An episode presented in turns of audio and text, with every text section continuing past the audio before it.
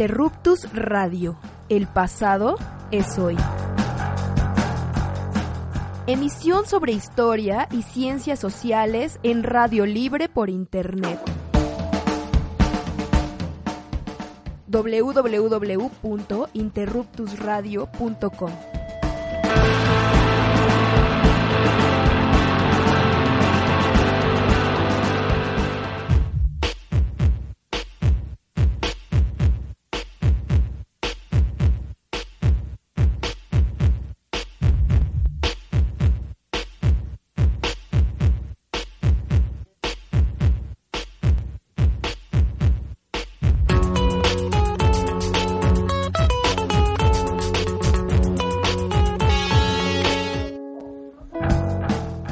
Interruptus Radio. El pasado es hoy. Emisión sobre historia y ciencias sociales en radio libre por Internet. www.interruptusradio.com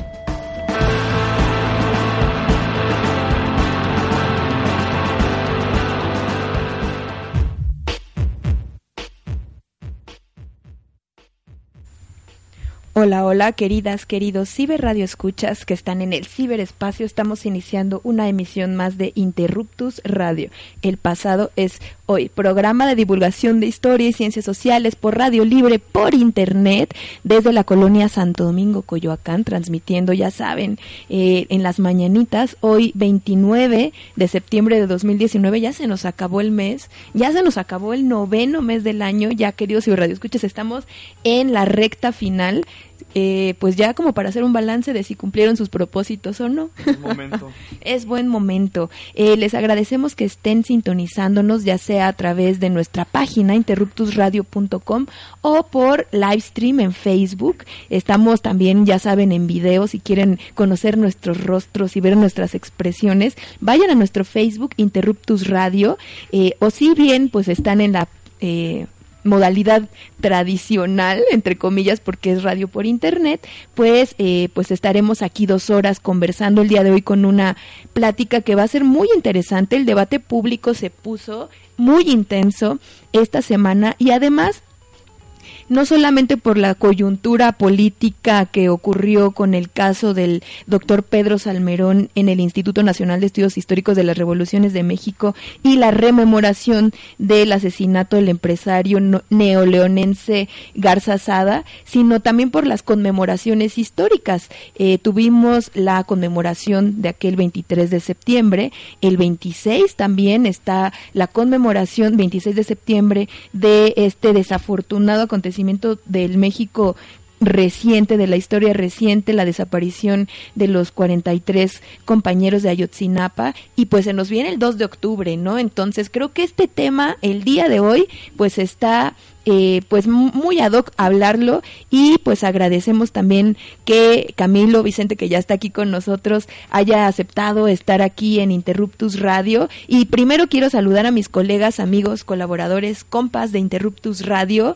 eh, que comparto eh, gratamente con ellos los micrófonos cada domingo. Emiliano, hola, ¿cómo estás? Hola, hola amigos, muy bien, estoy muy contento de que podamos platicar el día de hoy sobre una coyuntura. Eso es algo que caracteriza a Interruptus Radio, hablar sobre los procesos que se dan en la semana, pensar al historiador no solamente como aquel que está hurgando archivos y no se mete en absolutamente nada del presente, pues no. Justo estos son los ejemplos en donde se puede ver la cara de los historiadores, la opinión de los historiadores en acción, en combate. Eh, y bueno, estos son, como diría Febre, los combates por la historia.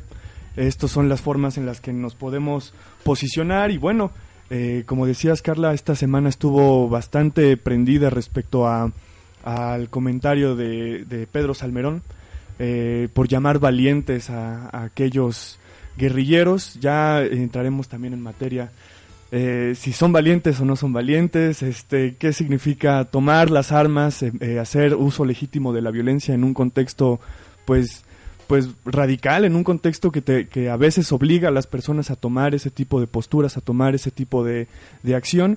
Y bueno, mándenos también sus opiniones, ustedes qué piensan, cómo vieron, cómo vieron esos debates públicos, qué piensan de los historiadores, si solamente nos ven ahí segregados y metidos, en, ensimismados en nuestras investigaciones, o más bien, pues, pues esta tendría que ser la, la postura o la posición de los historiadores, eh, tomando, tomando postura tal cual, otra vez repitiéndome, eh, respecto a lo, a lo que está sucediendo en estos días. Entonces, pues mándenos sus, sus comentarios respecto a la guerrilla, respecto a los historiadores, respecto a Pedro Salmerón, respecto al INERM.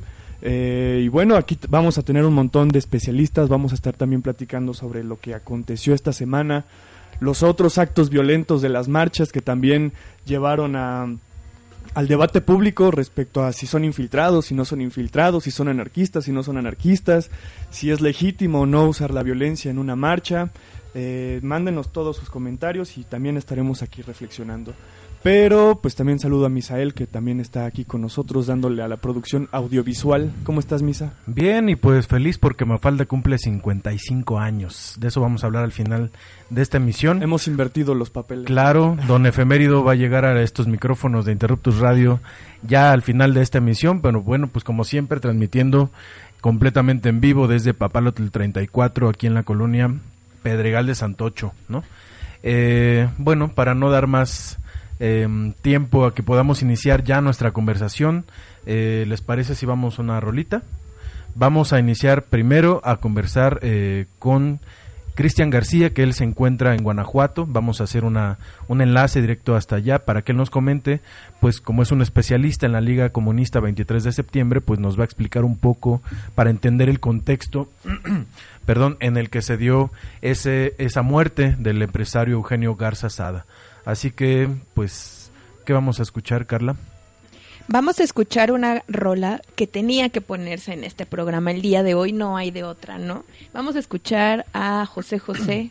Tristemente el día de ayer por la tarde nos enteramos de su sensible fallecimiento, entonces estamos muy tristes, yo espero que todos ustedes hayan celebrado como se debe. Misael sí se fue por ahí con los tequilas a celebrar. Pues Yo creo unos que mezcales, un unos ron, rones, sí. un ron, ¿no? También, exacto, también acá nuestro buen amigo Alfred Casadi nos dice hola y salud por José José. Pues Sí. seguramente hay gente que se la amaneció.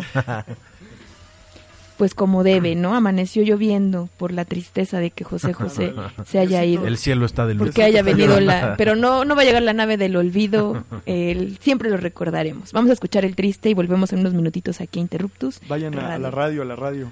Vayan Sí. a la radio para que escuchen la rolita porque Facebook no nos lo permite, pero para que la escuchen vayan a interruptusradio.com. Volvemos en unos minutitos a Interruptus Radio.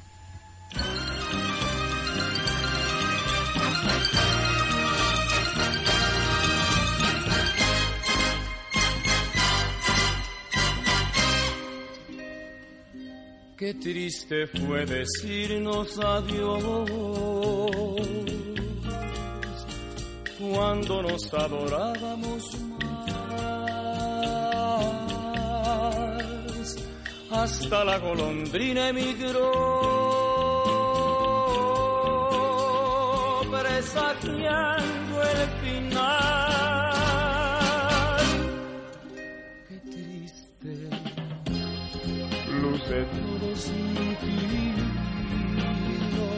Mares de las playas se van, se tiñen los colores de gris.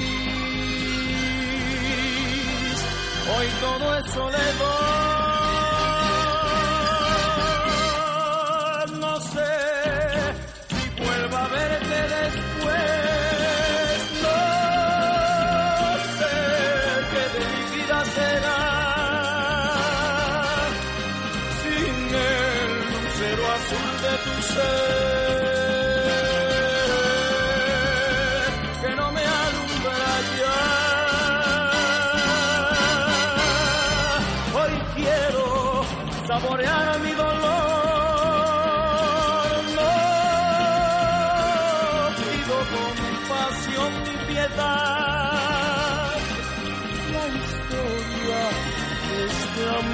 Escribió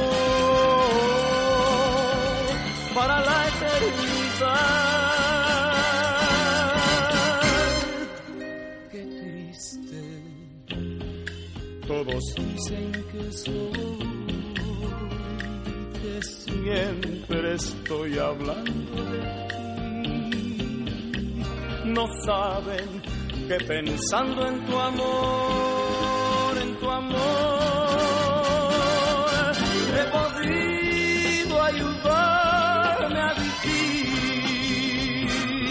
He podido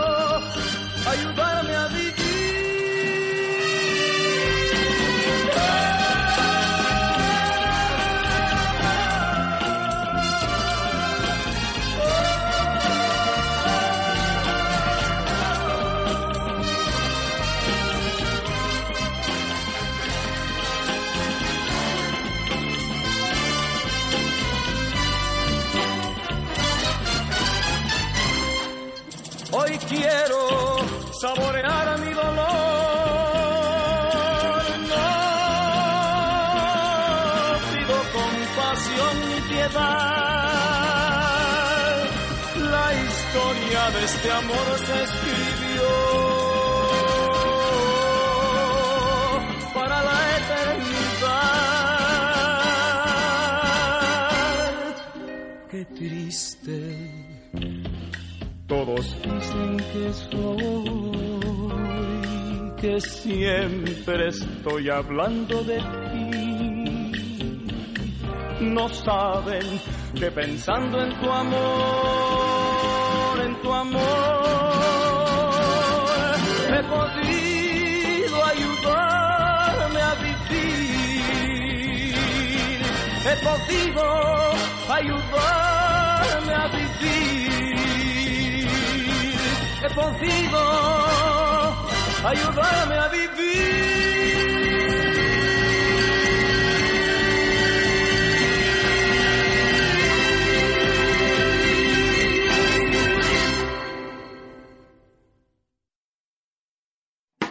Interruptus en cabina. Desde el Café Librería Salgari. Papalotl 34, Pedregal de Santo Domingo. Coyoacán, Ciudad de México.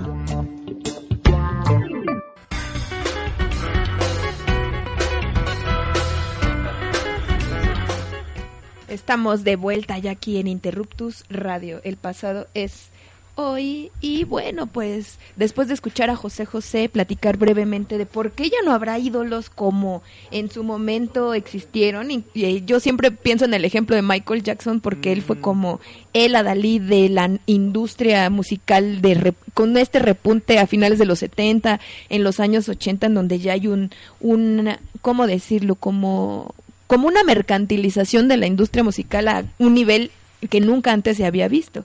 Y yo creo que son en México pues este tipo de artistas que dieron como, como esto, ¿no? A la industria mexicana. Yo me congratulo, la verdad, porque nos dejaron una, una, eh, eh, Una producción una producción musical que pues hasta la fecha, ¿no? ¿Cuántos años tiene? Y seguimos todos cantando sus rolas. Saludos a Darlik ULB que nos escribe en Twitter. Hoy Interruptus trata un tema que se debe debatir ampliamente, la historia moderna, movimientos sociales y guerrilleros, actos de debate público y la guerrilla en México. No se lo pierdan. Gracias Darlik, saludos. Manuel Pérez Aguirre dice, está escuchando el programa sobre los antecedentes históricos de la desaparición forzada en México, la Liga Comunista 23 de septiembre, Guerra Sucia y demás. Suena buenísimo. Pues sí, ya vamos a comenzar con esta charla. Y Camilo, este, ya hablaste tantito en los micrófonos fuera del aire, pero yo quisiera que por favor te presentes brevemente, que nos platiques de ti, este, dinos eh, qué has estudiado. Sabemos que acabas de presentar además eh, tu libro, que es resultado de tu tesis doctoral. Entonces, pues también para que los ciberradioescuchas eh, lo busquen, ¿no? Estaría muy bueno. Entonces, porfa.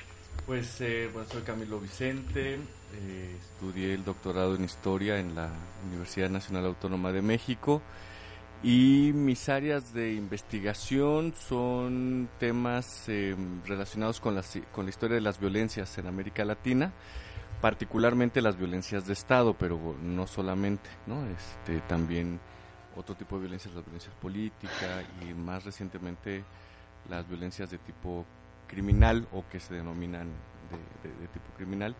Y sí, hace um, una semana ya por fin el editor soltó el libro, este, que se llama Tiempo Suspendido, es una historia sobre eh, la desaparición forzada en México de 1940 a 1980. y, y bueno, pues es una pequeña contribución a, a la historia más reciente de este, de este país y ahora, pues ya una vez cerrado ese proyecto, pues vamos a comenzar con la historia que sigue. Platicarás porque también la temporalidad que, que eh, escogiste está bastante interesante, pero también vamos a conversar eh, con Cristian García que ya está con nosotros eh, vía, vía telefónica. Él está eh, en Guanajuato y con él estamos conversando porque él es un estudioso, un especialista en la Liga Comunista 23 de septiembre. ¿Cómo estás, Cristian? ¿Nos escuchas bien? Hola, ¿qué tal? Si lo escucho bien, buenos días a todos. Mi nombre pues es Cristian García, como ya mencionaron. Yo soy, ahora soy este, estudiante de la maestría en estudios históricos interdisciplinarios en la Universidad de Guanajuato y ahí hice mi licenciatura en historia también en la Universidad de Guanajuato.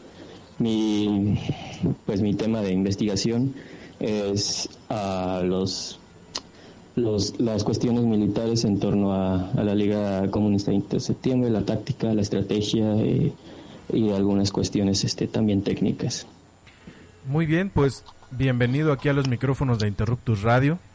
Eh, y bueno, pues yo creo que sería muy importante que iniciáramos justamente a, a raíz de esta situación que se dio eh, hace unas semanas eh, a partir de una, un texto que escribió el doctor Pedro Salmerón, en donde llama jóvenes valientes a los eh, algunos de los integrantes de la Liga Comunista 23 de septiembre que intentaron secuestrar al empresario regio eh, Eugenio Garza Sada. A raíz de todo esto, pues, ¿qué te parece, Cristian, si nos vas explicando un poquito sobre el contexto en el que surge la Liga 23 de septiembre, por qué este nombre, que obviamente tiene también su, su historia, ¿no?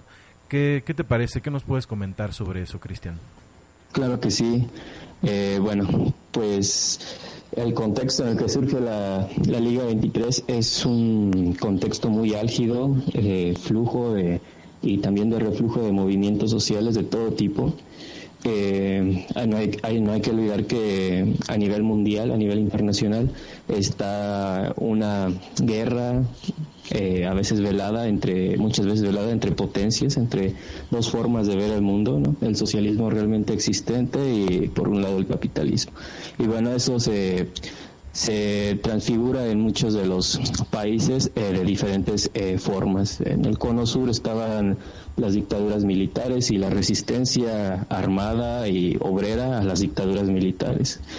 Casos eh, que mencionaré solamente, pues los tupamaros en Uruguay, el, los montoneros y el RTR en Argentina uh -huh. y el MIR en Chile. Entonces, pues es, es una época de, de muchas opresiones, pero también de resistencias. En el caso mexicano, pues como ya todos sabemos, pues es un, país en segunda mitad del siglo XX en donde hay un partido único, eh, donde domina grandes eh, partes de los sectores sociales y donde no hay caminos uh, democráticos para la expresión. Entonces, eh, esto provoca pues que muchos jóvenes, muchos trabajadores y muchas personas de diferentes sectores eh, lleven pues sus formas, sus necesidades a una radicalidad mayor, o sea, porque la mayoría que participaron en estos movimientos armados pues inician inician en, en organizaciones eh, del tipo democráticas o incluso en el Partido Comunista Mexicano.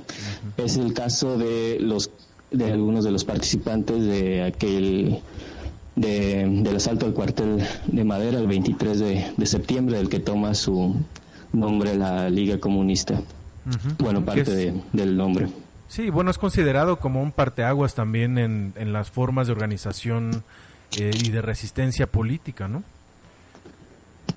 Claro, es considerado como la coyuntura, la, la, ese asalto es considerado el que abre la puerta hacia los demás movimientos político-militares de la segunda mitad del siglo XX hasta la actualidad. Es incluso movimientos armados de la actualidad, movimientos armados de corte socialista de la actualidad, -huh. lo siguen reivindicando. Cristian, eh, coméntanos, ¿cómo surge la liga? Eh, yo tengo entendido que, bueno, finalmente el, el momento también clave que, que obliga a muchos a muchas y muchos jóvenes a, a, buscar, digamos, una organización eh, armada por vía clandestina es eh, la matanza del, del halconazo, ¿no? El del, del 10 de junio de 1971, por ahí en la normal de, de, de maestros, en el metro normal. Eh, eh, finalmente la liga eh, se va a fundar eh, en esta misma época. Coméntanos cómo surge la Liga Comunista 23 de septiembre, por favor. Claro, eh, sí es, es una de las visiones que, que se ha dado sobre la fundación de la Liga Comunista 23 de septiembre, ¿no? que eh, algunos de sus militantes habían estado eh, participando en el 68 y luego se habían radicalizado después del, de la matanza del 2 de octubre y finalmente pues deciden irse a las armas ya finalmente en el 71 pero como la liga es, fue una como una especie, una suerte de federación de, de mm, movimientos armados, es decir, eh, agrupó a, a, a, diferentes corrientes como en todo el país, como los procesos, los enfermos en los procesos en Monterrey, los enfermos en, en Sinaloa, el Frente Estudiantil Revolucionario en Guadalajara y algunos otros grupos del centro de México. Eh, cada uno ya venía trabajando de diferentes maneras, eh, de manera radicalizada antes de su forma, antes de la formación de, de, la liga en marzo de 1973. Es decir, eh, si bien esos eventos del 68 y el 71 fueron importantes, eh, para eh, la radicalidad en, los integrantes que conformaron en la, la, Liga 23 ya estaba, ya estaba de alguna manera dada. Y deciden conformarse a, en esta suerte de federación para coordinar este, acciones militares y coordinar un trabajo conjunto hacia la construcción de un partido y un ejército revolucionario, que eran los dos principales objetivos de, de la liga tipo mediano plazo. Sí, y bueno, eh, obviamente no, no es como preguntar quiénes conforman la liga 23 de septiembre, pero eh, es la mayoría de ellos son pues jóvenes, ¿no? Jóvenes eh, de las ciudades, eh, de entornos urbanos, pero también rurales. y también habla justamente de cómo se van construyendo estos movimientos a partir de, de una serie personas que tienen distintos orígenes eh, socioeconómicos, políticos, geográficos. Eh, y bueno, platícanos, eh, pues cómo fue desarrollándose esta liga, cómo se fue, digamos, pues articulando con otros movimientos, cómo fue también la respuesta finalmente del gobierno mexicano que, pues hoy lo sabemos, estaba pendiente y muy, muy, muy bien enterado de los movimientos de un montón de, de organizaciones clandestinas. Claro, desde pues la misma Dirección Federal de Seguridad del gobierno estaba al tanto de todo lo que pasaba con, bueno, en una parte de lo que pasaba con las organizaciones armadas. Uh -huh. eh, pero bueno, la liga tiene tiene este plan, el de armar un, eh, hacer un ejército y un partido. Eh, eso lo anuncian en sus maderas y bueno, a lo largo del 73 hasta su disolución en 1980-81 eh, van a estar este, publicando en este eh, periódico clandestino Madera Madera en honor al asalto del cuartel en aquella en aquella este en aquella población de Madera Chihuahua. Bueno claro. van a estar este repartiendo esta propaganda a diferentes sectores. Principalmente a lo que ellos querían llegar era a los sectores obreros en las fábricas y a los estudiantes.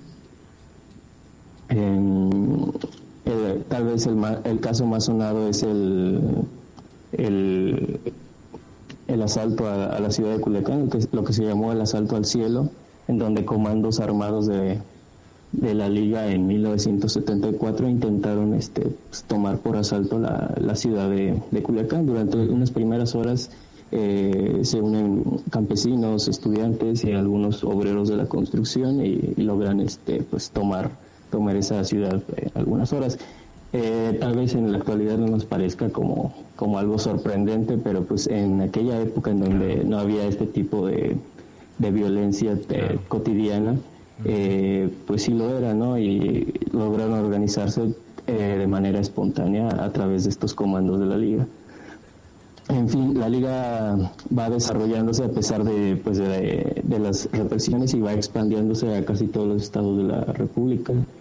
Hay muy pocos estados en donde no haya una brigada o un comando de la liga eh, repartiendo propaganda o haciendo alguna acción de expropiación, es decir, alguna recuperación de, dinero o de, o de este, máquinas para, para imprimir los periódicos madera donde tuvo su principal, como sus focos de operación, pues fue Guadalajara, Monterrey, Chihuahua, eh, Estado de México, la Ciudad de México, pero desde luego también hubo eh, comandos de la liga en Oaxaca, en Veracruz, en, aquí en Guanajuato, en Querétaro. A pesar de que uno pudiera pensar que son sectores muy conservadores, también hubo eh, actividad político-militar por parte, por parte de la Liga 23 de septiembre. Y bueno, la Dirección Federal de Seguridad a lo largo de, los años, de la década de los 70 va a estar apuntando a, desaparecer y a asesinar a los líderes de la liga para pues para tratar de diluirla, de fragmentarla. Y los eh, hasta la actualidad los los desaparecidos, no, no, no queda ningún líder de la, de la Liga Vivo, o sea, fueron los que a los que nos apuntó la Dirección Federal de Seguridad a acabar con los líderes y cabecillas de la liga. Y bueno, eso lo logra, pero a pesar de toda esta represión, es sorprendente que la liga se haya mantenido en pie durante tanto tiempo. Claro, y bien, si te parece, eh, Cristian, Vamos a hacer una breve pausa musical, vamos a escuchar otra canción para que nos sigas comentando. Ahora podríamos, yo creo que, eh, ir centrándonos en este, eh, en este movimiento que se hizo para tratar de secuestrar al empresario Eugenio Garza Sada. Si te parece, vamos a esta pausa, no, no colgamos y regresamos en unos minutos. Estamos conversando con Cristian García eh, sobre la historia de la Liga Comunista 23 de septiembre, directo hasta Guanajuato. Y vamos a escuchar La nave del olvido, también de Pepe Pepe, ¿no? Eh, haciéndole un breve homenaje eh, a quien falleciera ayer a la edad de 71 años. Regresamos a Interruptus Radio.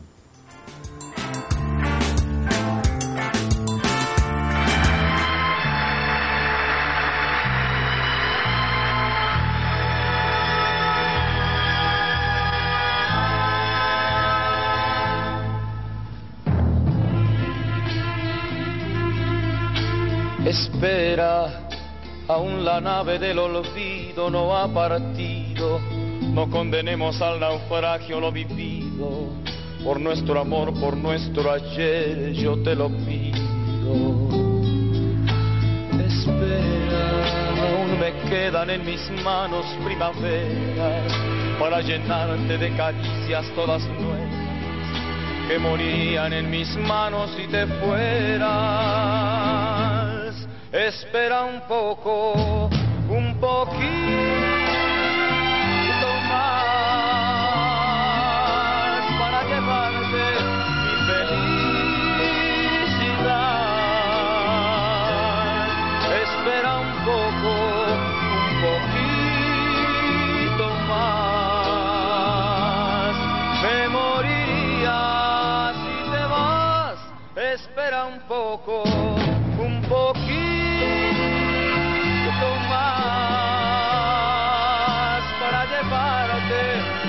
Hallelujah.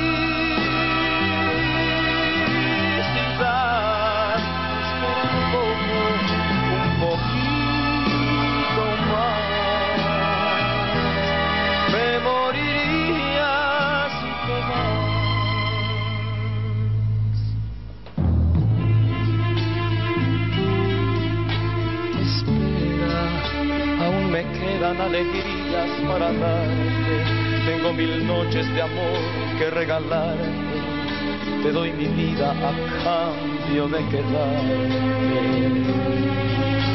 Espera, no entendería mi mañana si te fueras. Y hasta te admito que tu amor me lo mintieras. Te adoraría aunque tú no me quisieras espera un poco, un poquito más felicidad. Espera un poco, un poquito más. Me moriría si te vas. Espera un poco,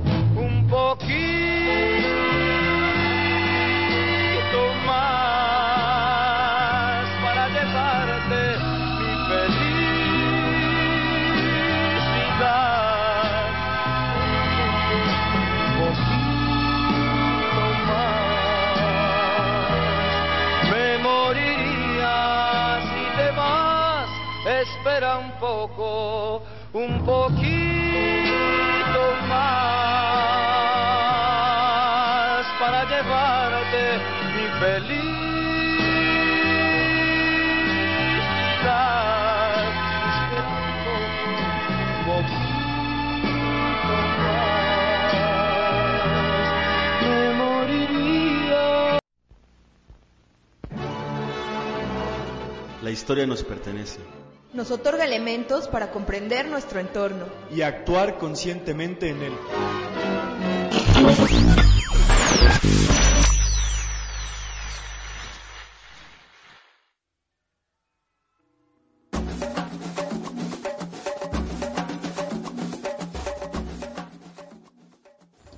Estamos de vuelta aquí en Interruptus Radio. Quienes están escuchándonos vía eh, página de internet interruptusradio.com escucharon esta canción La nave del olvido de José José que es una maravilla, yo creo de las más reconocidas, conocidas, cantadas en la bohemia con ocho tequilas encima.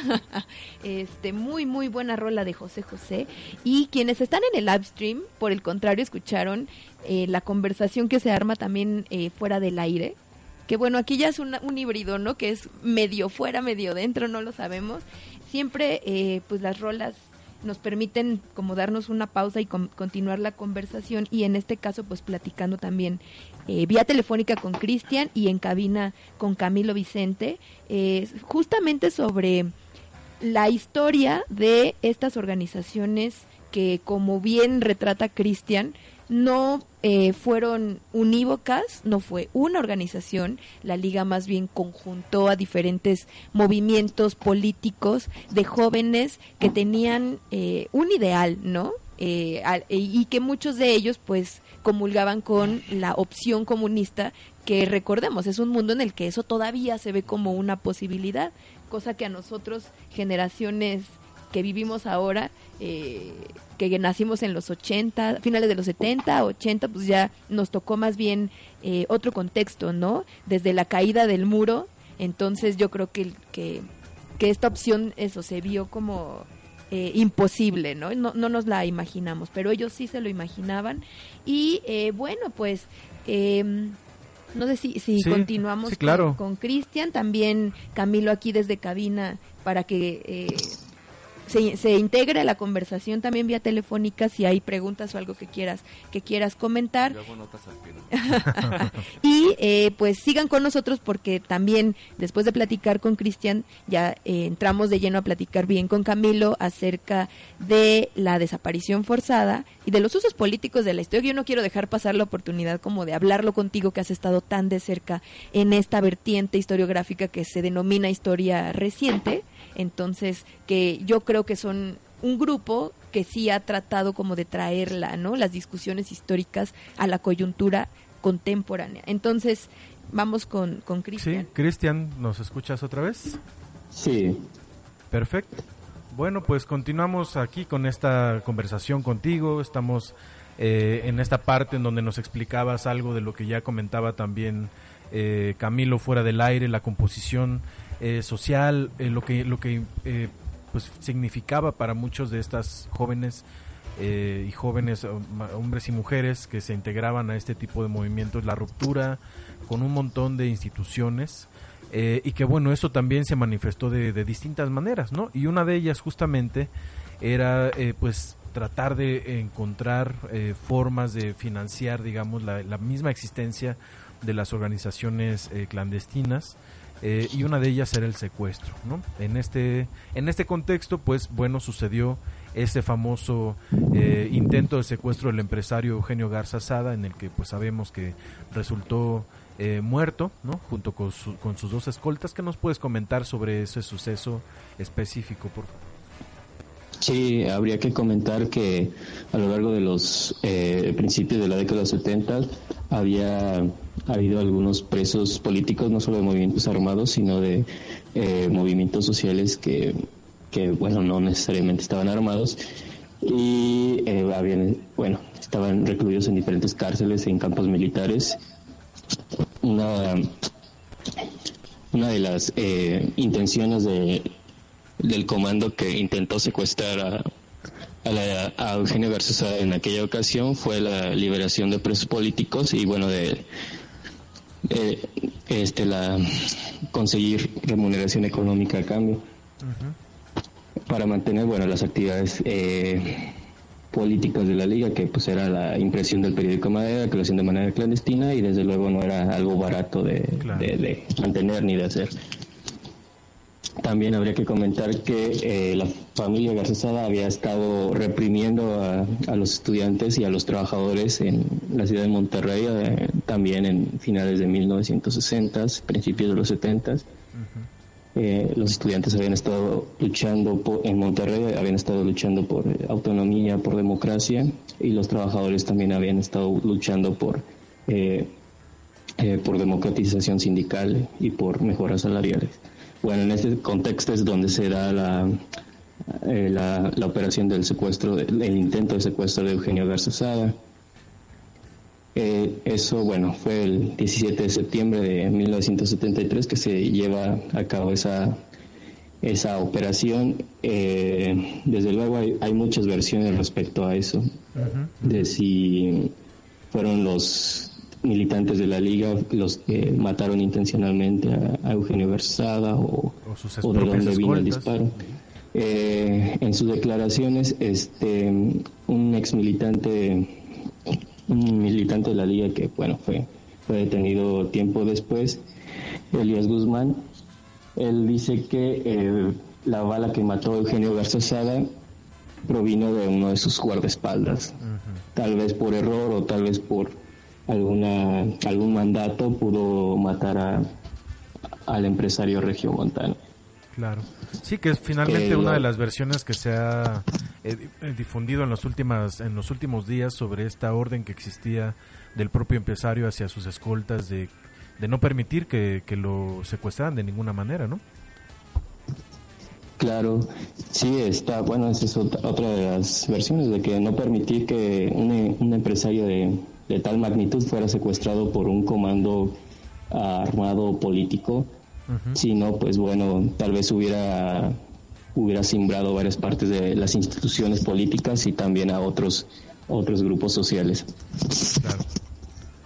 Y bueno, pues sabemos que el intento fue fallido, ¿no? Eh, no se logró el objetivo. Esto derivó también, pues, en, yo me imagino, tú nos podrás comentar, en el un aumento de la persecución de los integrantes de la Liga Comunista 23 de septiembre, eh, que bueno, por lo que nos habías comentado en el segmento anterior, es uno de los grupos, pues, con mayor presencia a nivel nacional. Eh, y bueno, ¿qué continuó? ¿Cómo fue dándose finalmente la última parte del desarrollo de la liga? Eh, al final, ¿cómo deciden, pues, diluirse? Eh, al menos desaparecer de como un grupo armado. Eh, ¿Qué nos puedes comentar? Para ir también cerrando esta conversación, igual no sé si Camilo quiera comentar algo aquí al respecto, pero bueno, ¿qué nos puedes comentar tú?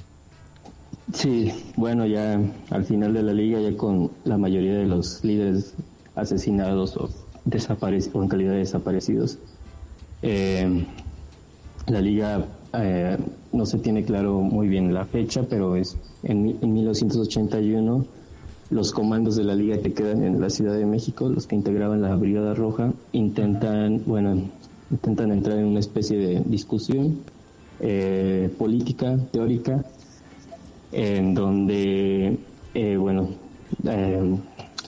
analizan todos los, todo este, con toda su historia reciente de de tanto política como militar, lo que había pasado con la, con la organización y pues eh, también se había estado dando la reforma política, una cierta apertura a finales de los 70 por parte del Estado, una amnistía política a los presos políticos. Entonces, eh, este pequeño grupo decide pues acabar con, o sea, acabar con los trabajos de la Liga Comunista 23 de septiembre. A partir de 1981, eh, este pequeño grupo dice que pues la Liga ya no da para más como opción política y, y, bueno, es hasta ahí donde, donde llega y ya no hay, habrá tiempo después algunos uh, ex militantes de la Liga que continúan que continuarán siendo objetos de desaparición forzada o, o este asesinados en condiciones este no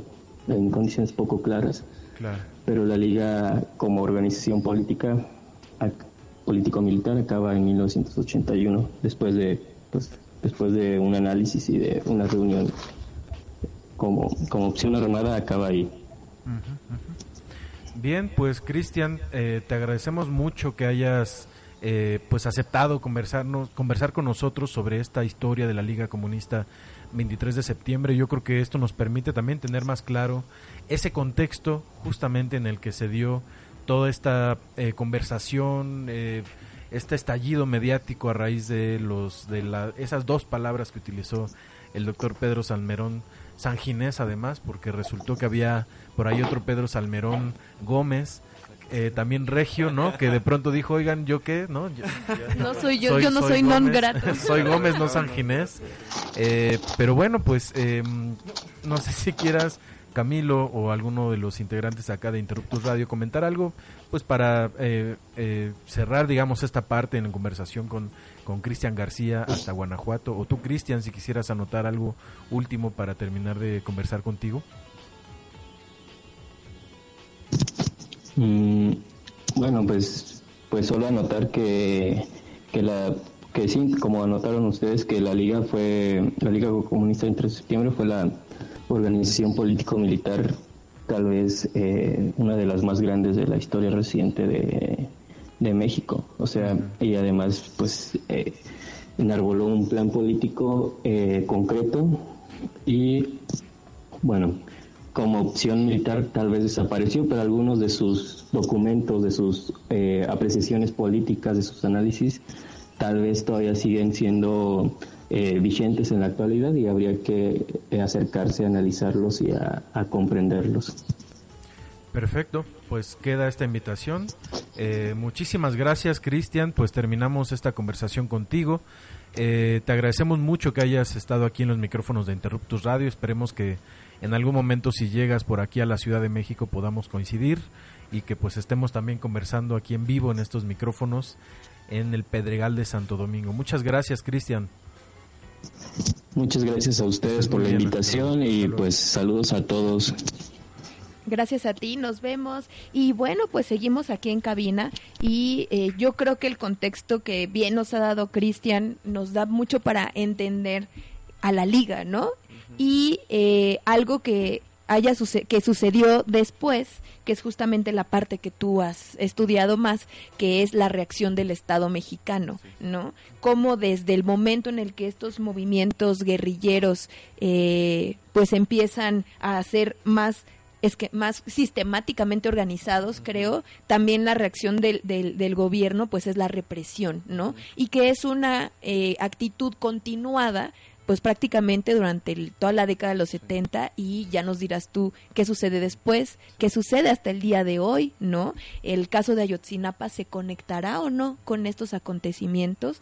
Entonces, quizá cronológicamente más o menos podemos o, nos, nos podrás como como ir este llevando una línea, Camilo.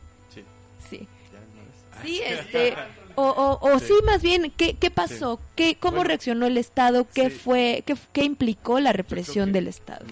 Así como, eh, así como los, las organizaciones guerrilleras que surgen entre los años 60 y, y 70 mm, no son una reacción inmediata a un hecho concreto, es decir, eh, por ejemplo, hay una, hay eh, la tesis más popular que se conoce es que tanto la represión del 68 como el 71 detona las organizaciones este, guerrilleras. No, más bien esos eventos impulsan a cierta, ciertos sectores a cierta generación a este, formar eh, organizaciones o integrarse a organizaciones armadas. México, por lo pronto, o sea, eh, antes, inmediatamente, un par de años antes de, del 68, eh, ya existían dos grupos armados importantes, ¿no? importantes no por su número, en el caso de Chihuahua, pero por sus propuestas, que era el Grupo Popular Guerrillero, ¿no? encabezado por el, Pablo Gómez y Arturo Gamis, y este eh, y en el caso de Guerrero, pues ya existía la, la Asociación Cívica de Genaro Vázquez, bueno, encabezada por Genaro Vázquez y con un montón de gente más, este, Hilda Flores, ¿no? Y eh, el partido, el naciente Partido de los Pobres, ¿no? De Lucio Cabañas, que en el 67 se lanza a la, a la Entonces, digamos, no es que no es que el 68 y 71 hayan lanzado a todo el mundo a las armas, ¿no? En realidad ya existían núcleos eh, armados de lo que ahora llamamos el, movimiento armado socialista, ¿no? o la guerrilla moderna en México, ya existían antes de estos eventos. Y entonces, bueno, así como la organización de las organizaciones guerrilleras no surgen eh, como resultado de un evento eh, particular, sino es más bien resultado de un largo proceso de enfrentamiento pues cotidiano con el autoritarismo mexicano, ¿no? Hasta que se llega a la, a la conclusión de que si no es por la vía de construir una nueva revolución, no va a ser posible la transformación, ¿no? Porque al final es lo que no hay que olvidar. Estos grupos, su objetivo era hacer la guerra revolucionaria, ¿no? Es, este eh, y la guerrilla era un momento táctico de esa guerra revolucionaria. Ellos, el objetivo era construir el ejército del pueblo eso no hay que perderlo de vista porque de pronto nos centramos tanto en, en, la forma que conocemos que olvidamos lo que pretendía ser esa forma. ¿no? las guerrillas en realidad apenas eran el inicio de un proceso que, que esa generación este, tenía pensado construir o medianamente imaginaban que querían construir. Pero del otro lado el Estado también tiene un proceso de aprendizaje. ¿no? También, eh, también tenemos en mente que el Estado se lanza a la represión y ahora le saca al ejército de aquí. Y olvidamos pues que el Estado tiene un tiene como núcleo central o como motor este la administración la administración de la violencia decía este Weber no tiene la administración eh, y entonces no es que lance em, eh, de manera así inconsciente a las calles a reprimir, o sea, hay una administración de la violencia de Estado. Entonces, el Estado también va aprendiendo, ¿no? En su o las clases dominantes que tienen al Estado en su poder van aprendiendo de las disidencias a las que se van enfrentando, es decir, el Estado no enfrentó de la misma manera las disidencias de los años 50, el movimiento ferrocarrilero, el movimiento de los petroleros, este o o los movimientos campesinos no enfrentó de la misma manera que enfrenta a, la nuevo, a un nuevo tipo de disidencia que, que, que, va a tener en su núcleo a los movimientos este, armados. Entonces, ahí hay un, ahí hay un proceso también de, de aprendizaje que hay que dar cuenta, porque si no, entonces no, si no, entonces seguimos sosteniendo las tesis o de los dos demonios o de que las cosas surgen, o sea, que el Estado está destinado a, siempre y dices pues no o sea hay hay aprendizajes no se no el estado no reacciona de la misma manera todo el tiempo con frente frente a todos no y también con lo que comentas eh, yo pienso en la vigencia que en los años 60 tenía todavía el discurso revolucionario. El partido nacido del movimiento revolucionario con un proceso también muy complejo, este, que en los años 60 continuaba con la retórica de que era eh, pues el Estado surgido de la revolución, cuando eh, eh, las, los ideales o, o, ¿cómo decirlo?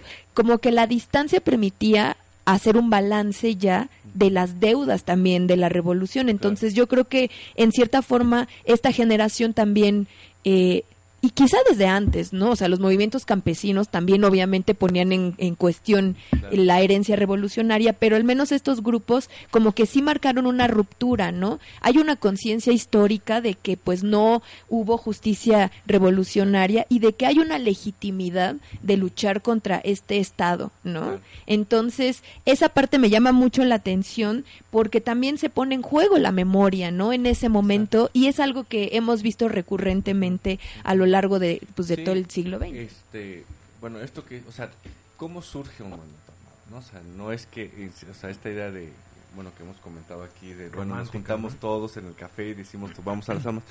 No, eh, por ejemplo, hay una, hablando, hay una memoria que se ha impuesto, ¿no? De manera natural, si ustedes quieren, pero hay una memoria que se ha impuesto, que es la memoria citadina, ¿no? La memoria 68era citadina, es decir, esta, pero además también una memoria medio pasteurizada, ¿no? ¿Por qué? Porque la, la, la, la imagen eh, que, que, se presenta del movimiento 68 en México es casi como Berlín, Berkeley, París, Ciudad de México, ¿no? Es decir, entonces los jóvenes de estas de, de estas distintas este, latitudes son todos iguales, este, clases medias, eh, estudiantes radicalizados, como si los jóvenes parisinos fueran este, equivalentes a los jóvenes de la Ciudad de México, ¿no? Los jóvenes de Berkeley igual a, los jóvenes este, en Ciudad de México. Y, y pues no, o sea, eh, por ejemplo,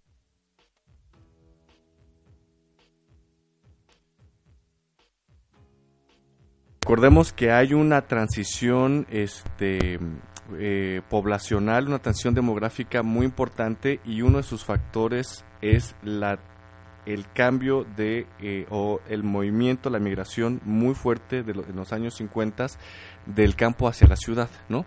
Entonces los jóvenes que están ingresando a las universidades en los años 60 en la Ciudad de México por lo menos, muchos de ellos son jóvenes cuyas familias vinieron del campo a la ciudad, ¿no? Y que están apostadas muchos también en pues este barrios de clases eh, obreras, ¿no? Y además, ojo, este, claro, la clase obrera de los años 60 pues tenía mucha mayor capacidad que nuestras clases obreras ahora, ¿no? Es decir, este, porque había justo un Estado que había sufrido una revolución, los sindicatos tenían un poder enorme, pero no dejaban de tener esa experiencia de clase, ¿no? Entonces, ojo con, bueno, a mí me llama mucha atención, estoy ahí medio queriendo debatir con esta, con esta esta, además claro, porque uno es provinciano, entonces eh, reivindica al final esta idea. Entonces decir, oh, no, no, no, a ver, primero la memoria citadina o esta idea de estas juventudes citadinas no fueron las únicas. Por ejemplo, eh, los enfermos en Sinaloa, ¿no? Quienes se movilizan en Sinaloa, que claro, están en la Universidad de Sinaloa, ¿no? Son los que los jóvenes que se movilizan, pero son jóvenes que son hijos o de jornaleros, o del campo, o de obreros, que llega a la educación superior y entonces claro que tienen como decía una compañía Alicia de los Ríos, estos jóvenes llegan a las universidades y desde, el sal, desde las universidades del salón de clases están releyendo su experiencia de clase. Uh -huh, no uh -huh. es que en la universidad la adquirieron. Claro. ¿No? Uh -huh. Porque esa es la idea, no es que leyeron a Marx y dijeron a las armas. pues no es así, nunca es así, ¿no? Eh, al menos yo no he conocido nadie que de la lectura de Marx este solo ¿no? Claro. La lectura de Marx se haya lanzado.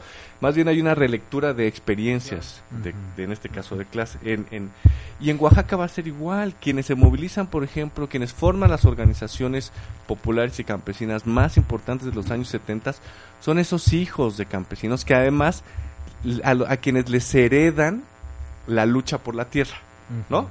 Porque además son, o sea, no se hereda la tierra porque nunca se las dieron, lo que claro. les heredaron fue la lucha por la tierra, uh -huh, ¿no? Uh -huh. Este, eh, esta idea de, bueno, pues mira, ya tu abuelo no puede seguir ir a, ir a pelear al, al, Registro Nacional Agrario, pues te toca, chao, ¿no? Y vas. Entonces es una generación que se empieza a involucrar, claro, es una generación que ya tuvo acceso a la educación y que desde ahí está releyendo esas experiencias de clase. Uh -huh. Entonces, yo creo que eso es importante, ¿no? Al momento de tratar de entender esta, estas juventudes, ¿de qué juventudes estamos hablando? ¿No? Este no no no no somos no son no somos no, no eran nuestras juventudes este que está, ahora ¿no? como la misma noción de juventud Exacto. es en un momento en que apenas se están abriendo espacios y además ¿no? también la, eh, el, eh, digamos la um, sociabilidad de o la socialización de información era distinta Eh, por ejemplo, me acuerdo mucho de, de, una entrevista que le hice a, esta compañera que les he mencionado, ex militante de la Asociación Cívica Nacional Revolucionaria, y de Guerrero. Entonces le digo, bueno, ¿y tú, tú cómo, ahora sí que dónde te nació la conciencia? Como decía, ¿no? Entonces, bueno, o sea, además del, enfrentamiento, pues eh, decía eh, que en una de las torturas a las que fue sometida, eh, los, los interrogadores decían, bueno, pues, ¿y de dónde ¿Quién, de dónde leyeron el, el, manifiesto del Partido Comunista? Pues, y entonces decía, pues tercero de secundaria, chavo, historia universal, ¿no? Claro. este, no ahí, ¿y dónde? Oye, pues este, pues los, los, este, los eh, exiliados españoles estaban publicando en los principales periódicos del país uh -huh. y eran com eh, muchos comunistas o anarquistas, uh -huh. ¿no? Y publicaban en Excelsior, en Universal, ¿no? Y este, eh, ¿dónde comprabas? Bueno, pues la revista política se vendía en los puestos de revistas, no era, es, no, entonces esta idea, exactamente, esta idea, esta imagen de dónde surge el guerrillero, la guerrillera, este alimentando su clandestinaje uh -huh. en un cuartito, o la imagen del guerrillero en la montaña con el fusil, no es esa. El guerrillero, guerrilla realmente existente fue otro, no ese que hemos pues que hemos que se ha construido finalmente que se ha, ¿no? constru que se ha construido y que hay que volver a, a, repensar y sobre todo hay que platicar con ellos uh -huh. No hay que lanzarnos con ellos este no solo a los archivos de la DFS este sino que yo trabajo mucho por cierto pero hay que hay que hay que lanzarse con ellos y del otro lado también hay que pensar, ¿no? Eh, eh, ¿Qué pasó con el Estado? ¿Qué, ¿Qué estaba leyendo el Estado en esto? Porque, por ejemplo, hay una tesis, eh, una tesis que dice que en realidad el Estado exageró el grado de peligrosidad de estos grupos para poder aniquilarlos. Claro. Por un lado, y además justificar el, las, que las burocracias justificaran el incremento eh, de la violencia y de los recursos Mm. que le estaba destinando este para, para no entonces mmm, yo no estoy tan de acuerdo con esta tesis de que se exageró. Yo creo que el Estado en un momento sí se preocupó por una posibilidad de insurgencia social, ¿no? Porque tomen en cuenta, por ejemplo, la Asociación Cívica Nacional Revolucionaria y el Partido de los Pobres no surgieron de una plática de café. Vienen de un movimiento cívico potentísimo en Guerrero, que tumbó a un gobernador a principios de los años 60, que movilizó a más de la mitad del Estado, que además en el 62 conquistó eh, municipios, ¿no? La, eh, la asociación cívica que se lanza otra vez a las elecciones conquista eh, municipios en Guerrero, eh, es decir, entonces bien, o sea, es, es el resultado de un movimiento potente que choca de frente con el autoritarismo guerrerense y con los cacicazgos locales, ¿no? Y con el autoritarismo federal a través del ejército en estos en estos lugares, pero es un movimiento cívico muy potente. Entonces, cuando Genaro Vázquez, porque lo detienen en el 67 aquí en, en la Ciudad de México y se lo llevan a la cárcel de Iguala, Iguala, todo Iguala, todo pasa en Iguala.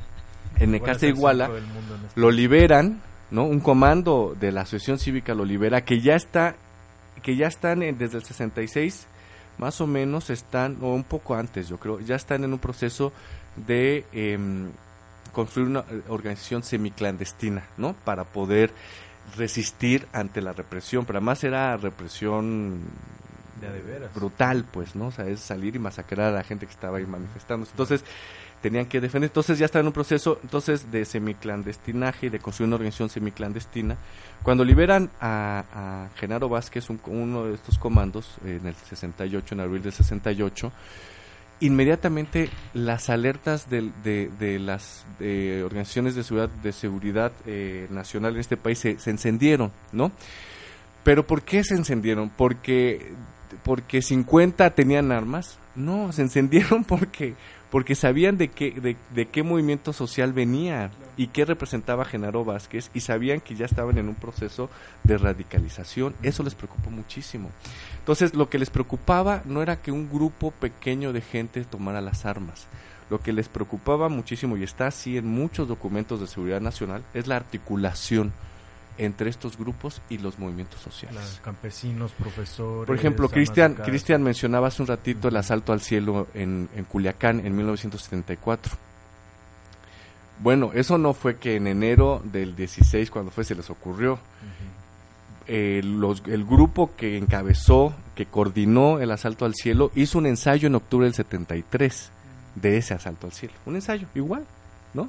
Para ver, pero era un ensayo. Ellos ya venían trabajando desde, desde el, el grupo estudiantil conocido como Enfermos, que era la Federación de Estudiantes Universitarios de Sinaloa, una fracción, la más radicalizada, este eh, ya desde, desde mm, principios de los 70 venía trabajando con el sector más golpeado de este del desarrollo agroindustrial en Sinaloa que era los jornaleros que es el trabajador desposeído no porque ya ni siquiera es el ejidatario pobre que por lo menos tiene la tierra. No este ya es el trabajador desposeído es el jornalero. Entonces venían trabajando mucho con ellos y eso los lleva a los campos eh, agrícolas en tanto en el Valle de Culiacán como como en, en algunas eh, zona norte este de el, fuerte y todas estas eh, grandes zonas agroindustriales y ya desde el 72 vienen trabajando con los campesinos, a los apoyan en las tomas de tierras, en las disputas, están ahí, o sea, es decir, el asalto al cielo no fue porque un grupo de guerrilleros dijeron vamos a repetir la comuna de París, que es de donde viene este término del asalto, tomárselo por asalto, ¿no? La comuna de París. No, o sea, es un proceso de radicalización y de articulación con los movimientos populares, en el caso de Sinaloa con el movimiento campesino, ¿no? Y en Chihuahua igual, o sea, en Chihuahua a mediados de los años 60 está, está creciendo la industria manufacturera, ¿no? Este, Alicia Los Ríos tiene un texto maravilloso, ahorita no recuerdo el nombre, pero es realmente bello porque hace una serie de entrevistas con obreras em, de la manufactura que se integran a la Liga Comunista en Ciudad Juárez, ¿no? Entonces, ellos son las que le dan forma a la Liga Comunista. No necesariamente, o sea, y claro, son jóvenes, ¿no? Junto con las los los jóvenes del tecnológico, este, de los tecnológicos tanto de Ciudad Juárez como de, Chihuahua. Entonces, y eh, eh, eh, entonces en Oaxaca, en Sinaloa, en Chihuahua, en Monterrey también, este, muchos de muchos de, de, la gente que integra las fuerzas de liberación nacional en Monterrey, pues son, van a ser también hijos de, de, de, obreros de, de las zonas de Monterrey. Insisto, también pensemos en que las condiciones de la clase trabajadora eran distintas, ¿no? O sea, tampoco hay que este, olvidar eso, pues. Em, eh, solamente uno puede ver, por ejemplo, no sé si ustedes ubican aquí atrás de, de esta plaza Loreto, ¿no? Este, que están unas casas padrísimas ahora que seguramente valdrán millones, que eran casas de obreros, de los obreros que hacían el trabajo en ah, este Loreto y Peña, Pobre, ¿no? Las casas de, de, ahí de, este, Cuicuilco, de ahora que de pronto uno ve esas casas ahora dices, híjole, o sea, ¿no?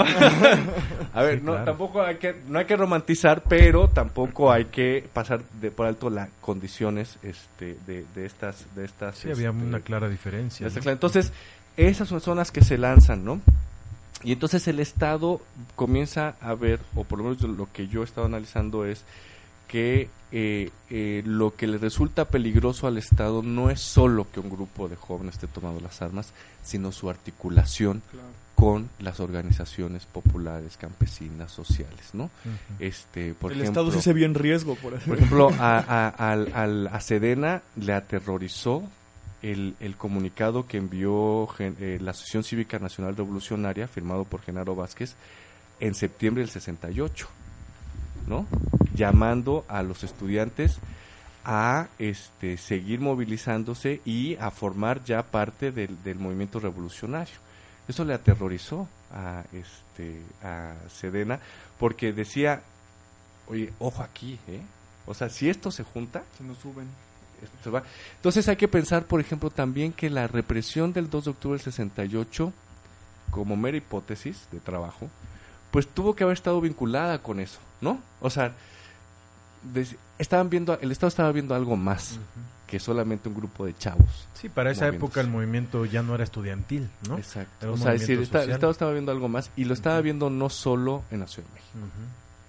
Ya habíamos tenido Sonora y Michoacán en el 66, ya habíamos tenido el 67 en Ciudad Juárez, ya habíamos tenido el 65 en Sinaloa, ya habíamos tenido también este eh, en el, en el 67, eh, 68 en Oaxaca, este o sea, ya había movimientos eh, estudiantiles y populares muy potentes. Teníamos ya, ya, ya habíamos tenido este Guerrero, ya habían tumbado un gobernador y había un movimiento social muy importante. Incluso, incluso los movimientos eh, más, em, eh, si quieren, más cercanos a, e, a la derecha panista de ese entonces, por ejemplo, teníamos San Luis Potosí movilizado con, con, con, con este la Unión Cívica Potosina del doctor este Nava, ¿no? También estaba movilizado. Entonces, no es que, o sea, era, era una situación de una movilización social a nivel nacional muy importante, muy relevante, ¿no? Este, entonces, reducir a la emergencia de los grupos armados este, solo como la, lo que genera la reacción del Estado, claro, entonces surge esta tesis de que fue exagerado. Pero si ampliamos el, el, el, espectro, de, análisis, decimos, pues quizás no estaban tan exagerando, ¿eh? O sea, se descuidan y eso puede ser que se les haya desbordado, porque incluso, ya solo viendo el, el movimiento armado, a principios de los 70 comienzan a coordinarse, o a por lo menos tener este intentos de coordinación entre ellos, entre ¿no? Los estudiantes. Entonces tenemos gente del movimiento de acción revolucionaria El Mar que habían sido entrenados en Corea, los únicos que tenían realmente entrenamiento militar, este, eh, participando en las emboscadas al ejército en Guerrero, junto con el Partido de los Pobres y la Brigada Campesina, ¿no? Este, eh, tenemos a la gente de Monterrey trabajando con la de Chihuahua y con Sinaloa, este, antes de la fundación de la Liga. ¿No? Ya había contactos y ya se estaban comunicando. Entonces, sí, sí, no, no era una situación, no, este, para el Estado no era. Entonces, la reacción del Estado, yo no diría que fue exagerada, yo lo que creo es que fue acorde a la percepción que ellos tenían del el peligro que estaban enfrentando. ¿No? Este, uno puede decir, bueno, pues no era una percepción exactamente este, correcta, ¿no? Yo siempre, un poco bromeando, digo, pues claro, pero al ejército, a la Dirección Federal de Seguridad y al Estado, pues no les interesaba hacer teoría social del cambio, ¿no? O sea, lo que les interesaba era desarticular a los movimientos, ¿no? Sí, bueno, pero también eh, ahorita si vamos a seguir comentando sobre esto, el Estado, la capacidad de inteligencia estatal es también muy potente, ¿no? Hay infiltrados en todos lados, eh, de hecho, hay quien ha llegado a opinar que eh, este tipo de movimientos guerrilleros pues no eran en realidad clandestinos cuando había tanta información que se estaba generando de forma permanente por parte de la Dirección Federal de Seguridad. Entonces, ¿Cuál clandestino? ¿no? Eh, ahí habría que matizar, obviamente, mucho, pero, pero vaya, está funcionando esta, esta respuesta en inteligencia por parte del Estado. Hay, en todos lados hay infiltrados, en todos lados hay informantes y eso finalmente le permite ver la magnitud de la que tú nos estás hablando y no es solo como focalizar en ese grupo de guerrilleros que son poquitos que están en esta noción que tenemos ahora que finalmente se ha ido construyendo a partir de la memoria eh, pues que se ha ido institucionalizando del 68, del 71, de la misma guerra sucia. Incluso como esta idea de que buscaban democracia, ¿no? Es así como muy legitimadora de la alternancia política que vimos en, a finales del, del siglo, ¿no? Y es algo que se repite y se repite, decir que querían democracia o democratizar al país, cuando yo creo que no, no se nota, ¿no? Como en sus objetivos decir que quieren que haya más partidos políticos o que haya mayor participación institucional en las en las contiendas electorales, pero después esa es la interpretación que se ha como repetido hasta el cansancio.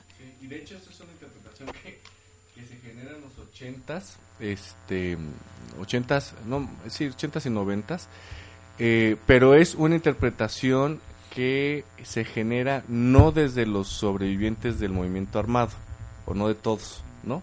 sino de la izquierda partidaria, ¿no? de lo que se, en lo que se transformó después el Partido Comunista, ¿no? el PSUM, el, el, este, el PMS eh, y, otros grupos, eh, y sobre todo también de una tradición de izquierda intelectual, ¿no? este que Carlos Pereira, es, Eberto Castillo, eh, no, de, de, de, de, cierto, que además eran eh, un sector de la izquierda que estaba muy confrontado con, con el movimiento armado, ¿no? Entonces, cuando se lleva a cabo la apertura, la reforma política del 76-77, ¿no? Eh, este, hay una, después, años después, en los 80s, principios de los 90 hay una relectura de esa reforma política que se integra una, a un eh, discurso, a una narrativa de, em, pues ese fue el resultado de la lucha que dieron los grupos armados, ¿no? Cuando en realidad, en realidad, los grupos armados se oponen a la apertura y la apertura es utilizada para golpear a los grupos armados, ¿no? Este, y no es que no sean una democracia, de hecho, casi todos vienen de luchas democratizadoras. Eso también no hay que olvidarlo.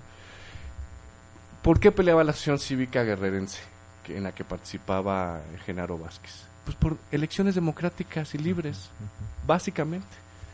¿No? Porque se respetara el voto en el municipio y la decisión popular este, en la construcción de sus este, comunidades políticas. No tiene, bueno, se va a radicalizar el movimiento, ¿no? Porque también se entrenan demandas de justicia social, no solamente de democracia este, procedimental, ¿no? Eh, el, el, grupo popular guerrillero Arturo Gámez, que proviene de las luchas campesinas, ¿cuál era su demanda? Hágase efectiva la reforma agraria, ¿no?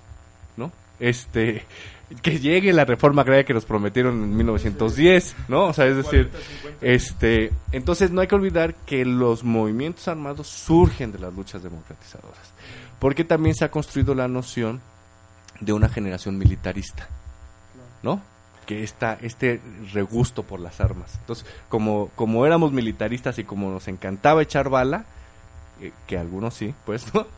sí, pues también eso hay que decirlo, que nos encantaba echar bala, pues vámonos a las armas. Y no, no, no, espérate, o sea, eh, ah, eh, hubo un proceso ahí de, de, formación de una nueva subjetividad política que lleva, entre otras cosas, la opción por las armas, ¿no? Pero no es que, este, eh, es decir, no buscaban, ellos que querían, yo creo, para sintetizar, ellos que querían, este, hacer la guerra revolucionaria, para construir sí un país democrático en otro en, eh, eh, con otro sentido de democracia no y provenía y su tradición de lucha venía de eso no venía de luchas democráticas. Incluso de, hay una hay una cómo llaman esto un hilo ahí que teje también todo esto que es el propio la propia historia del Partido Comunista Mexicano no que si bien son juventudes que rompen muchas de ellas con el Partido Comunista como Genaro Vázquez, que tenía una bronca durísima con el Partido Comunista, Raúl Ramos Zavala, eh, gente que rompe con, con, el Partido Comunista, pero que fueron formados en, en las luchas del Partido Comunista. ¿no? Entonces eso tampoco hay que perderlo este, de vista. Eh, de, vista. Este, bueno, pues está bien interesante todo esto que, que vamos platicando. Se va ampliando el espectro. Justo creo que muchos me incluyo, tenía, teníamos el prejuicio tal vez de, de cómo se, se, fueron formando estas, estas insurrecciones. Eh, por ahí también me estaba acordando de, de un artículo de Hobsbawm en el que habla de, de la guerrilla de Che Guevara y el romanticismo que se tiene, igual lo podemos platicar más al ratito. Ahorita vamos a un pequeño corte para, para desahuciar eh, esta, esta gran información que nos acabas de dar. Y vamos a escuchar otra de José José, ¿o qué vamos a escuchar, Carla? Sí, pues nos escuchamos otra de José José y ya volvemos para cerrar con una, una breve conclusión de, de parte de Camilo. Vamos a escuchar eh, Amar y Querer, que tenemos que mm. ponerla, ¿no? Entonces, esa otro clasicazo de José José. Hoy puro José José se va a escuchar en todas las casas, en todos los, en todos los programas de radio por internet. Exactamente. este, vamos a oírla y volvemos en unos minutitos aquí a Interruptus Radio El Pasado es hoy.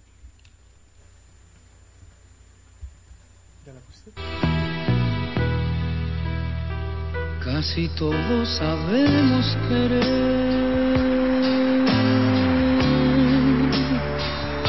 pero poco sabemos amar.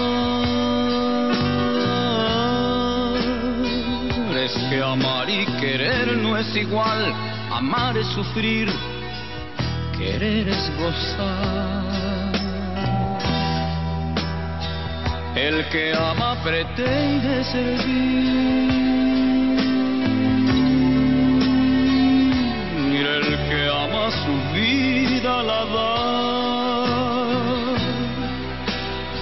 Y el que quiere pretende vivir y nunca sufrir, y nunca sufrir. El que ama no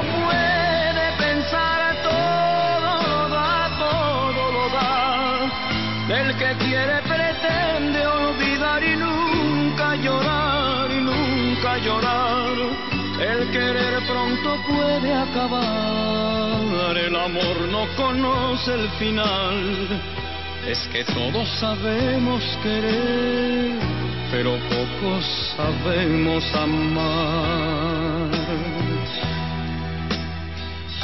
El amar es el cielo y la luz.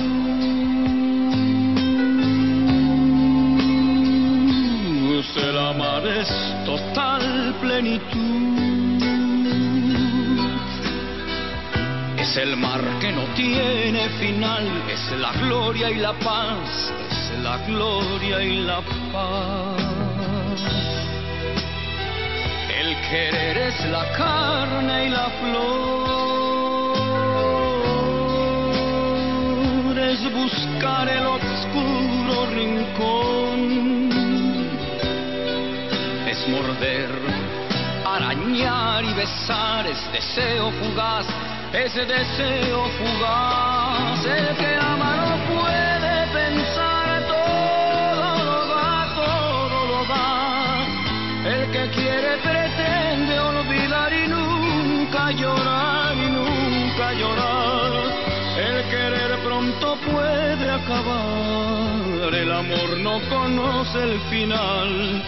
Es que todos sabemos querer pero pocos sabemos amar. El que ama no puede pensar, todo lo da, todo lo da.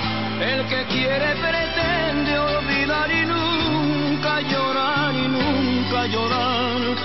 El querer pronto puede acabar.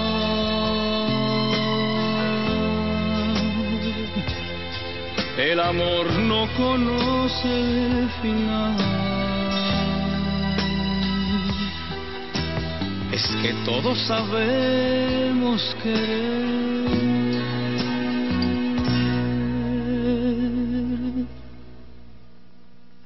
Pero poco sabemos amar.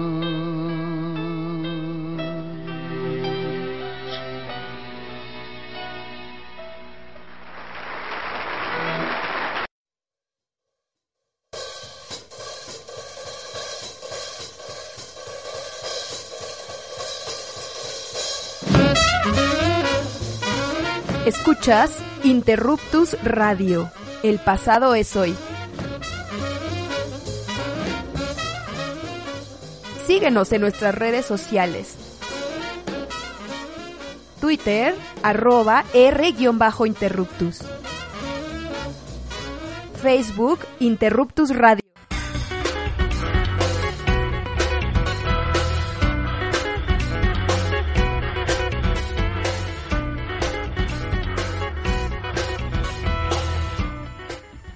Bien, estamos de vuelta aquí en Interruptus Radio en, esta conversación que estamos teniendo con Camilo Vicente sobre la historia de la desaparición forzada en México y los movimientos sociales, comunistas y guerrilleros eh, en la década de los 60, 70 y 80 todavía en, nuestro país.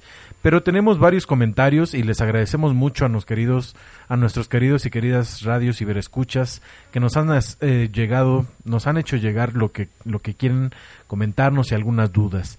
Eh, primero, pues le quiero mandar un saludo a nuestra querida Lía Leblanc, a la China, hasta allá, a la Carrasco. Eh, a Vicente Guerrero Saldaña también, que muy, muy comúnmente nos escucha. Él nos dice Lucio Cabañas, quien secuestrara al futuro gobernador de aquel entonces, Rubén Figueroa. También nos dice Laura Huitrón, es increíble que funcione este distractor de la juventud estudiantil Nada es igual en tiempo y circunstancia. La problemática actual, la, opaca no esconden la problemática grave y actual. Eh, lo que nos comenta Sara Cruz Velasco también nos dice, a pesar del apoyo en los sectores desfavorecidos hacia la guerrilla, el Estado los etiquetó como delincuentes peligrosos y esta postura se expresa actualmente en el caso Salmerón.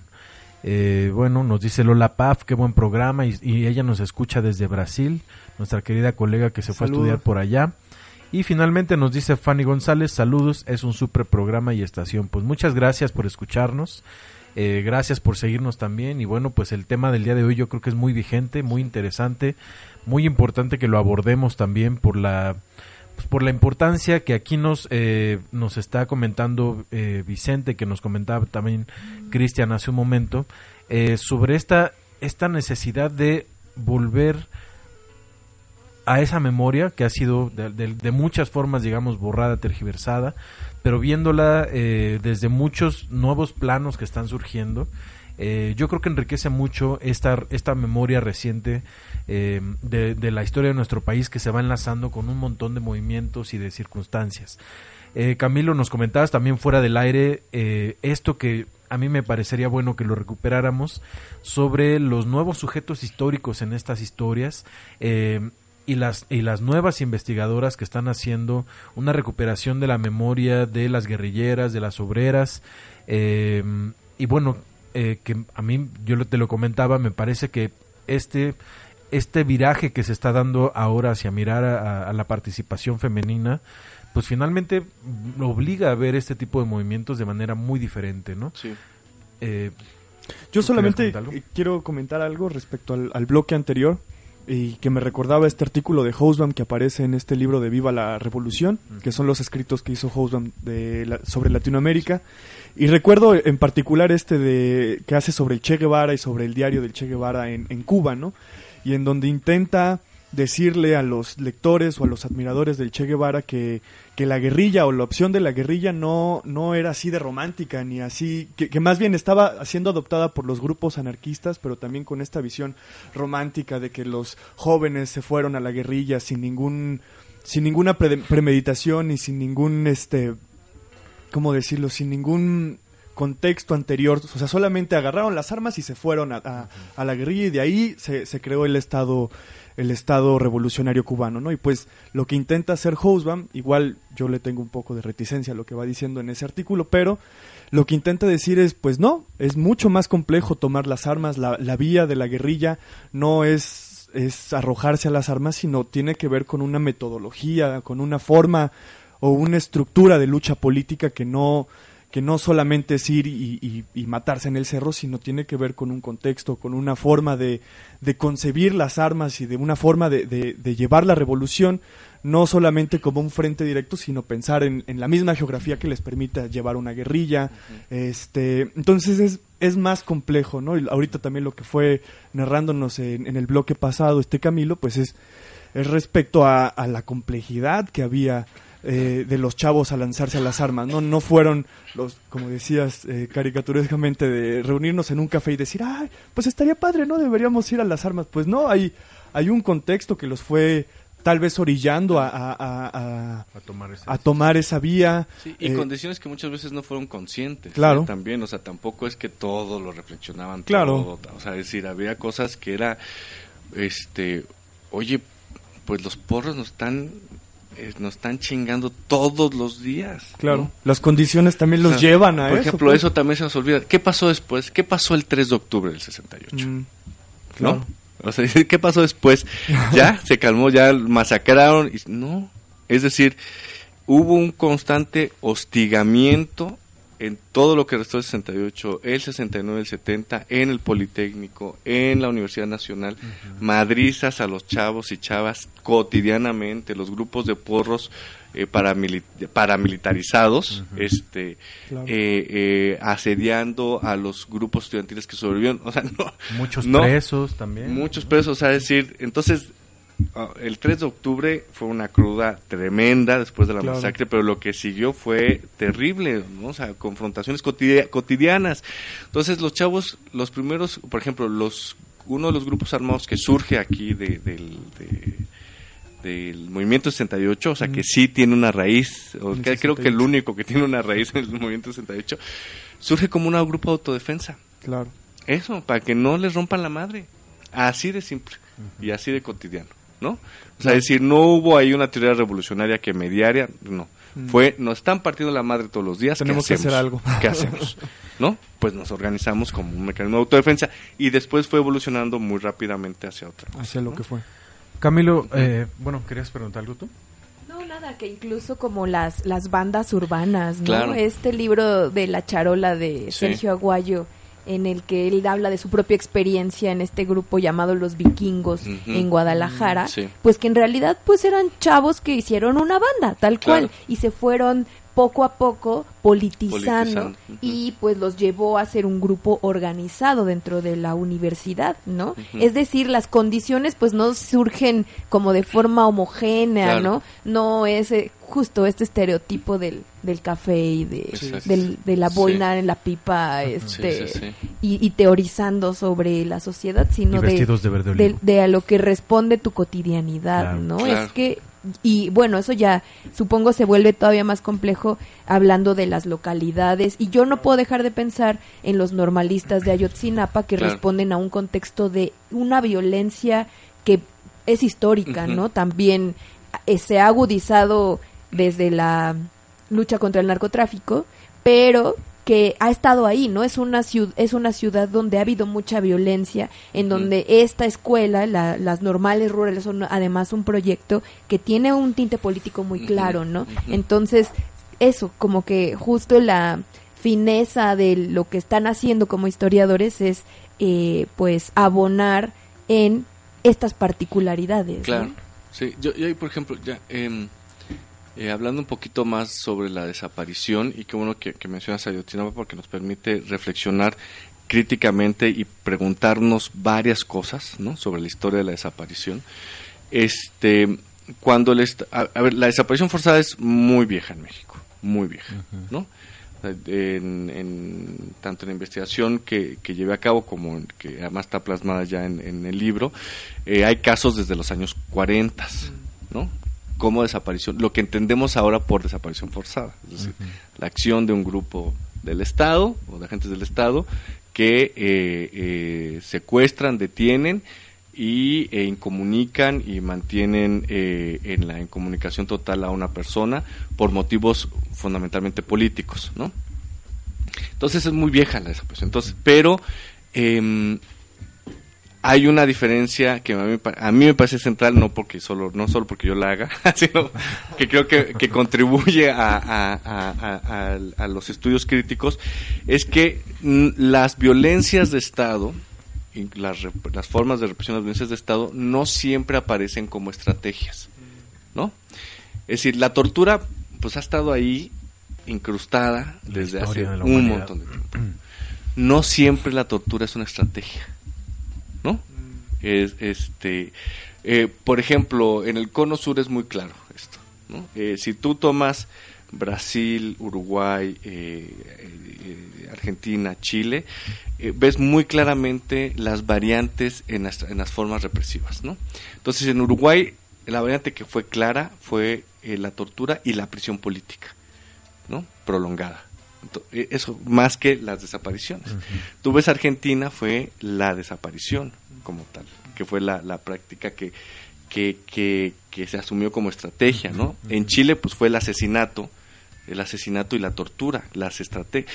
No es que no hubiera desapariciones en todo, no, o sea, pero no todas las formas de eh, represión y de violencia de Estado se convierten en estrategias de Estado. Entonces, eh, en el caso de la desaparición forzada en México no siempre ha sido una estrategia de Estado, aunque lleva mucho tiempo formando parte de el abanico represivo del Estado, ¿no? Entonces, em, yo lo que lo que por lo pronto pues hasta donde la investigación da, pero como bien decía este este una vez me decía Lorenzo Meyer que nuestras investigaciones están destinadas a ser superadas, ¿no? Claro. O sea, que esa es la cual, que es la cualidad de nuestras investigaciones. Entonces uno siempre dice, bueno, hasta donde yo voy, hasta donde yo llegué, igual alguien más dirá, ¿no? En el 2019 llegué hasta donde este llegué, este, eh, la desaparición que ya era una práctica de las dependencias de seguridad, este, se convierte en estrategia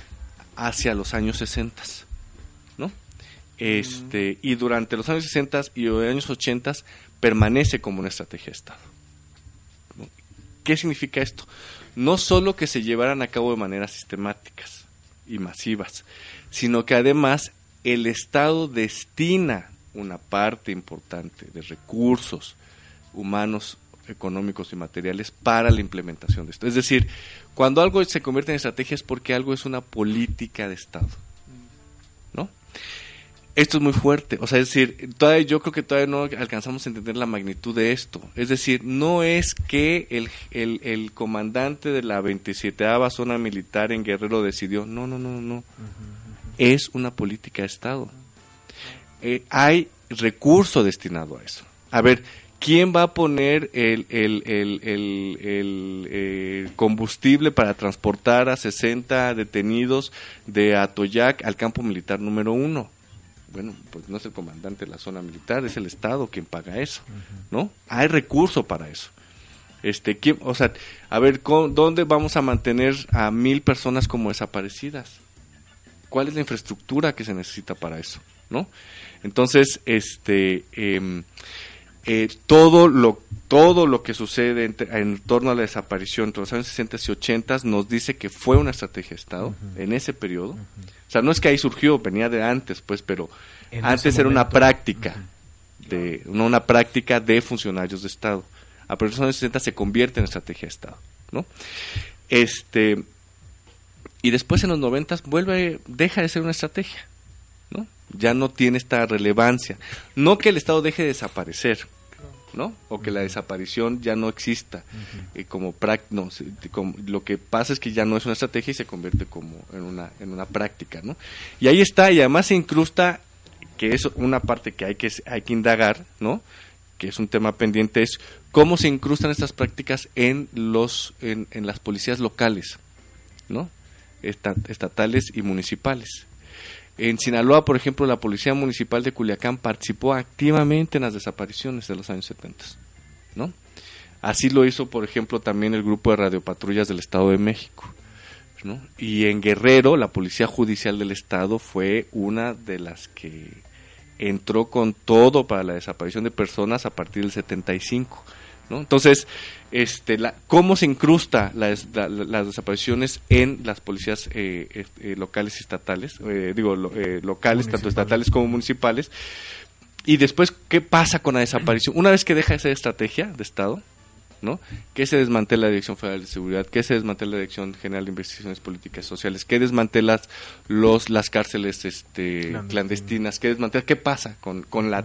Porque la técnica ya la tienes ahí, ya la dejaste instalada en las instituciones, ¿no? Bueno, entonces, ¿qué pasó después entre los noventas y los dos miles? Es lo que hay que, es una parte importante que hay que indagar si queremos también entender qué es lo que está pasando ahora con las desapariciones. Entonces, por ejemplo, el caso de Ayotzinapa, em, em, yo no, no, em, son, no tiene ya que ver con las desapariciones de los años 70, es otra cosa. Yo no sé, es más, yo no sé si es una estrategia del Estado actualmente. O sea, el Estado sigue desapareciendo, pero no, no, todavía no alcanzo a ver si es efectivamente una estrategia. Porque, ojo, ¿qué es lo que sucede ahora? Que, eh, eh, digo, hay toda una historia que no vamos a contar, pero, este, pero ¿qué es lo que sucede ahora? Sabemos muy claramente los vínculos entre las policías locales y el crimen organizado y en algunos casos ya ni vínculos hay, es lo mismo, pues, ¿no? O sea, ya ni siquiera es que haya un vínculo. O sea, en algunos sí hay vínculos, o sea, se mantienen como sujetos distintos y en otro caso ya es básicamente lo mismo, pues, ¿no? Pero no solamente las policías, incluso de las zonas militares, ¿no? O sea, es decir, que sabemos de arreglos, hemos sabido desde los años 90, de arreglos de los comandantes de zonas militares con el crimen organizado y también de las zonas navales. En Tamaulipas es que ese es, el tema, ¿no? O sea, es decir, hay, hay un claro arreglo entre la zona naval y, y, los eh, grupos eh, criminales. Eso da para que pensemos que es una estrategia de Estado, la violencia y la desaparición particularmente actual, yo no sé. Yo pensaría que no, que no da, ¿no? O sea, es decir, que la implicación de, sectores o agentes del Estado en eh, las, las, desapariciones actuales no da para decir que es una estrategia de Estado, ¿no? Claro, eso no le resta, eso no le resta, eso no le resta, no, no, no, o sea, lo, responsabilidad. no nada, o sea, no le resta absolutamente nada, o sea, lo que, pero, pero sí importa, sí importa para algo. Claro, porque si no entendemos las lógicas de violencia en las cuales se incrustan estas técnicas, este, no vamos a ser capaces de romper con sus circuitos. ¿No? Porque claro, cuando era una estrategia estaba en los años 70, bueno, el circuito estaba en otro lado, ¿no? Es decir, ¿qué circuito teníamos que romper en esos años? Bueno, pues el que estaba en la política de Estado que sostenía eso. Ahora hay otro hay, hay otra lógica de violencia, entonces son otros los circuitos que hay que tomar en cuenta. Insisto. y sobre todo pensando en que el Estado pareciera que no tiene la capacidad ahora en ciertas zonas del país para poner orden, ¿no? En el caso de Iguala yo creo que es muy, muy claro que finalmente sí es un caso de desaparición forzada, no hay dudas, ¿no? Pero el Estado parece no existir, ¿no? Parece que más bien el, el o sea, la quien gobierna finalmente es el crimen organizado. Y es desde ahí donde viene esa estrategia que ha funcionado eh, en muchos lugares del país en los últimos 10 años, ¿no? Pero el Estado es como que de pronto no sabe ni cómo reaccionar. Es que son esas prácticas locales, ¿no? Es, puro localismo que a veces supongo que el Estado no, no puede meter las manos hasta ahí o la gente no lo permite, ¿no? O que no, que no, sí, que no, que no tiene la capacidad o que está tan involucrado también que, que no podemos, este, eh, eh, ¿cómo se llama? No, no podemos dudar que no es que no puedan, sino que a veces no les conviene tampoco, ah, ¿no? Este, entonces, este, pero bueno, entonces, por ejemplo, esa es la tarea que hay que hacer, ¿no? Eh, eh, es un poco lo que yo me propuse con las investigaciones de las desapariciones de los años 70, mm. ¿no? Más que darlas por sentado, es decir, desaparecieron, pues ese fue el Estado, ¿no? qué, o sea, cuáles fueron los mecanismos, cuál fue el circuito, cuál fue la lógica de violencia que permitió eso, siempre fue igual, ¿no? Siempre, o sea, y entonces, ¿por qué en, entre el 68 y el 70 tenemos registradas 13? Estoy caricaturizando, fueron más, pero digamos, fue un número muy bajo, frente al 74 que fueron 300, o sea, es decir, algo cambia ahí, ¿no? No son solamente datos, este, decir, ah, fueron menos, más, no. Algo cambió en la lógica de violencia que lo que hizo fue que las desapariciones fueran masivas, ¿no?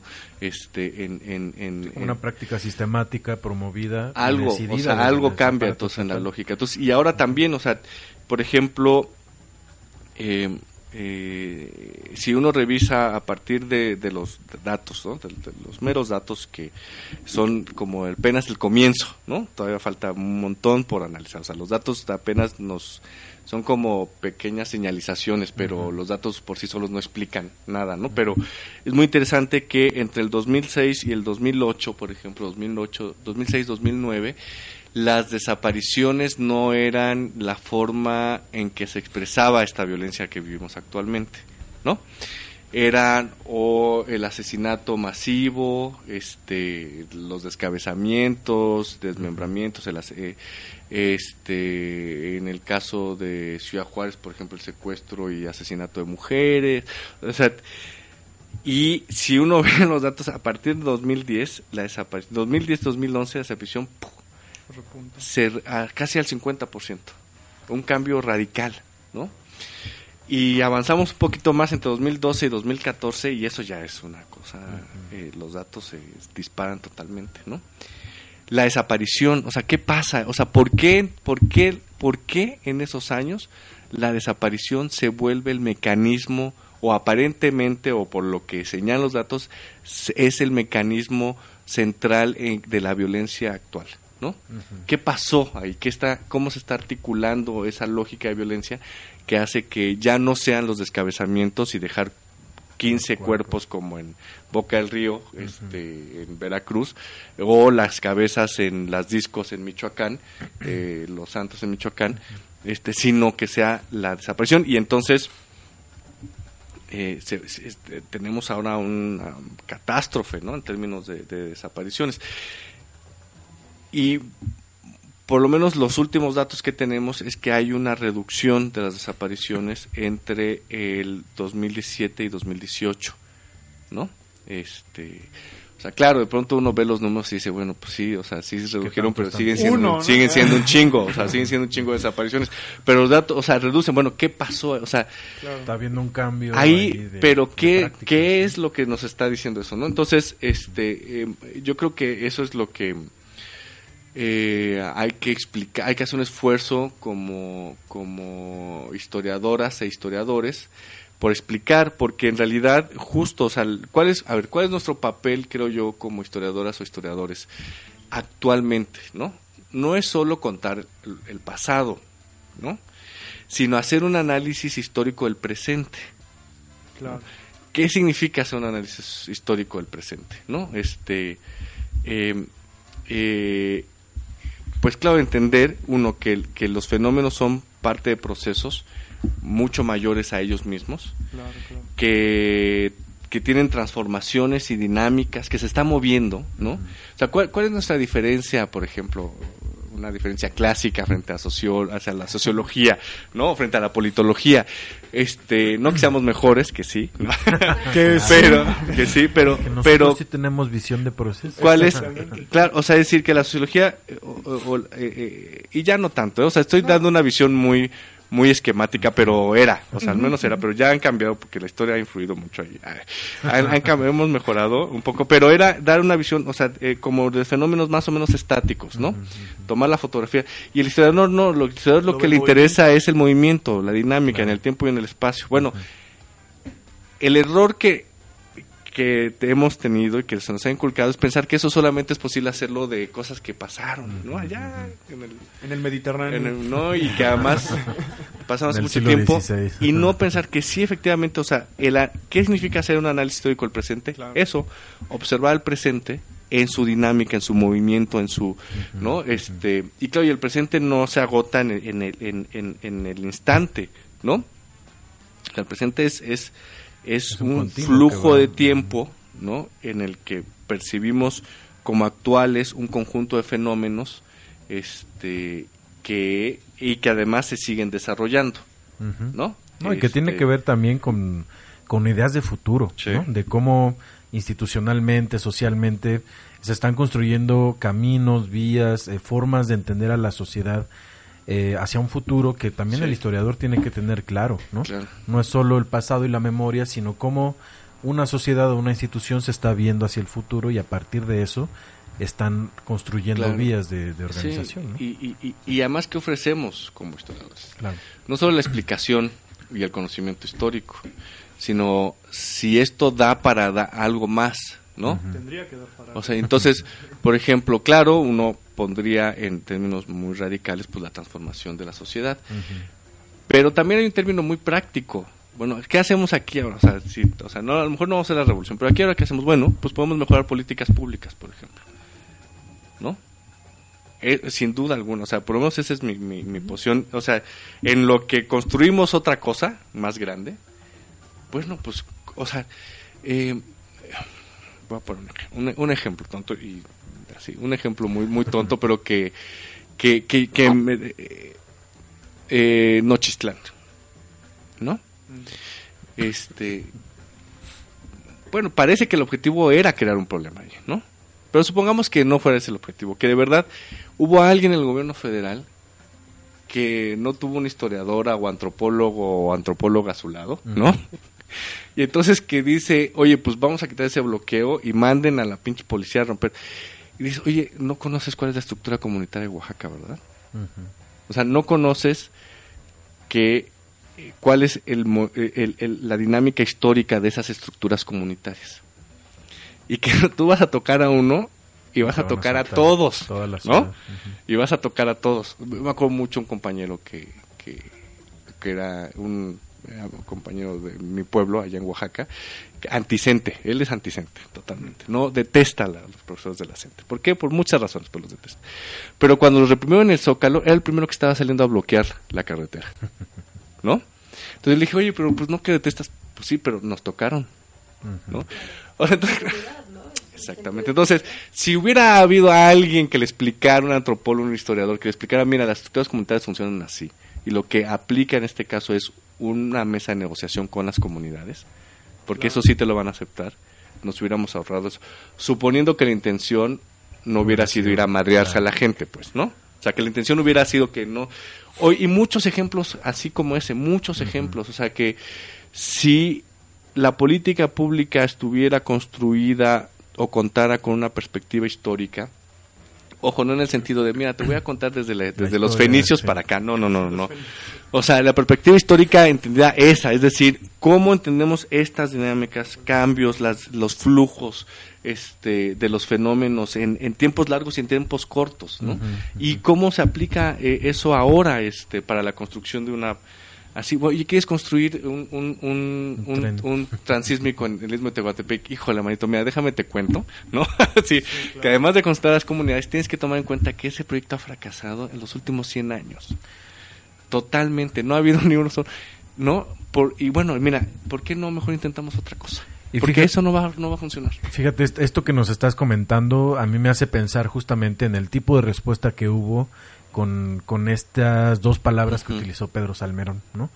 Como institucionalmente y por un montón de sectores de la población, eh, cambiar las nociones tradicionales de cierto tipo de memorias, eh, de pronto hacen que salten, ¿no? Salten senadores, salten gente en los medios, salten en todo mundo porque hay cierto tipo de memorias que no se pueden tocar, ¿no? Exacto, pero vaya, eso habla no solo de la memoria en sí, sino también de cómo las instituciones en cierta forma actúan, ¿no? En, en definitiva, eh, sin hablar de este tipo de memoria, sin hablar de movimientos sociales, porque son como como temas tabúes, ¿no? No, son repelen. pero eso, o sea, como una institución justamente está tratando de entender a la sociedad que gobierna sin hablar de estos temas, cuando son temas que están tan presentes y de pronto hay un historiador que es un director de un instituto de investigaciones que se dedica a estudiar este tipo de temas y por un artículo, un, un, un sustantivo y un adjetivo quedó fuera, ¿no? yo creo que va por ahí esto que nos estás comentando, cómo podemos aportarle, pero no siempre va a ser como, ay, qué bueno, ya llegó el historiador. Sí, no, no, no, aquí hay que dar la batalla. Sí, claro, va a ser... hay que dar batallas. Exacto. Este y así es la historia, finalmente son los combates por la historia, por la memoria, la memoria es algo vivo y que se está rearticulando y reinterpretando permanentemente. Sí, por ejemplo, ya les juro que, ya ves que yo, yo soy como abuelito lleno de anécdotas, entonces hace poco estaba leyendo un artículo sobre violencias, este, de, de, estos artículos muy, muy sesudos que además están modelos estadísticos y todo eso, ¿no? Y está muy interesante, la verdad es que hay, cosas muy interesantes en ese artículo que estaba leyendo, pero de pronto ya no pude, no pude lanzarme a la carcajada porque cuando explica su modelo estadístico, bueno, entonces dice, este, en el corto plazo, o sea, para este modelo, vamos a entender el corto plazo por tres meses y largo plazo por un año. Ah, entonces, como historiador dices, híjole, no, pues sí. ¿Qué pensaría Fernando Brodel? Si eso estamos entendiendo. Siento que ya traemos una concepción del tiempo como medio extraña para la gente que no está como en contacto pues con este contacto, con, como con este conteo del tiempo. Por ejemplo, yo recuerdo así con colegas platicando, ah, ¿eso cuándo ocurrió? En 1890, ah, apenas. Sí, apenas. no, bueno, este, claro, pero entonces, pero esos artículos son los que definen nuestra política pública. ¿No? Entonces, claro, cuando uno dice, es un año es, de verdad que un año lo estás considerando como largo plazo. Sí, claro. Híjole, este y, y, con ese la información que resulte de ese de ese análisis vas a definir una política pública no son conscientes de la transformación del tiempo y está, transformación que muy está está está y, pero pero también nosotros tenemos la culpa. Los historiadores e historiadores tenemos la culpa. No nos lanzamos a la política pública no este no pues qué onda eh, no o sea de, o sea, de, a ver, no, vamos a definir, oye, no, este, este programa no lo puedes construir así. No, no, espérate, ¿no? Que mira, parece que este sexenio como que sí acogió a mucha intelectualidad joven de ciencias sociales y humanidades. Al menos dentro de mi círculo cercano yo tengo varios conocidos y conocidas que de pronto están como sea, ahora que hay una intención eh, pues por ejemplo de la, esta esta cosa que nunca me acuerdo su nombre de la memoria y la historia eh, encabezada por, eh, por Beatriz González Müller, ¿no? Si hay una incorporación importante que al menos ahora en el circuito, digamos, como de centro izquierda, pues me tocó eh, como recientemente y cerca, ¿no? Y bueno, muchos conocidos, entre ellos, y aprovechando, nuestro querido amigo y colega Ángel González, que ya saltó en Facebook, ¿no? Y nos dice, nos dice, Eh, ajá, bueno, vamos a leerlos brevemente y quizá ya también para ir cerrando el programa. Eh, dice, con la sociología y la, y la politología, aguas chavos, ¿no? Los mejores historiadores son de formación sociólogos y politólogos. Saludos desde Hidalgo. También nos dice Carpela Parvo, cámara, pensé que éramos colegas, sociología e historia. Y nos vuelve a decir Ángel González, por cierto, está medio inocente la visión del compañero Chin. Eh, él sería, si sería deseable que hubiera historiadores acompañando gobiernos, pero la sí sería sí sería deseable la, que hubiera historiadores acompañando gobiernos pero la intencionalidad de la vigilancia del control y la represión también tiene un origen histórico muchos gobiernos saben historia y por eso reprimen también, no bueno creo que es muy muy importante esta parte de, la, de los historiadores que siempre han servido y los antropólogos y los sociólogos claro aquí la hipótesis es que es para hacer otras cosas ¿no? claro. O sea eh, la vinculación de la historia con la política pública no esta política pública, ¿no? O no la política pública de Miguel Nazararo, pues no, sino otra. Pues, sí, sí, sí. Bien, pues yo creo que llegamos al final de esta misión. Eh, eh, Camilo, no sé cómo, cómo podamos cerrar este esta emisión en la que, bueno, hablamos de muchísimos temas, entre ellos el que nos llevó todo el tiempo fue pues la desaparición forzada y los, los, movimientos sociales eh, comunistas y guerrilleros que han surgido a lo largo de pues, del siglo XX y siglo XXI en nuestro país. ¿Qué podrías decirle a nuestros radios y escuchas, además de que lean tu libro? Sí. Eh, ¿Qué nos puedes comentar para eh, cerrar? Este, yo creo que em, estamos comenzando a, a analizar estos procesos y que lo que nos ha hecho voltear a este pasado reciente es, es eh, eh, lo, llevo ya varios tiempo diciéndolo, es nuestra catástrofe presente, ¿no? Es lo que, y yo creo que, que hay que seguir este volteando y hay que seguir eh, indagando, apenas estamos comenzando, en realidad, desde el análisis histórico, pues, ¿no? Estamos comenzando los estudios sobre el movimiento armado ya más sistemáticos y más este, elaborados, eh, académicamente hablando, pues son de hace 15 años para acá. ¿no? Este, no es mucho y los estudios sobre las violencias que tenemos apenas estamos comenzando a hacerlas.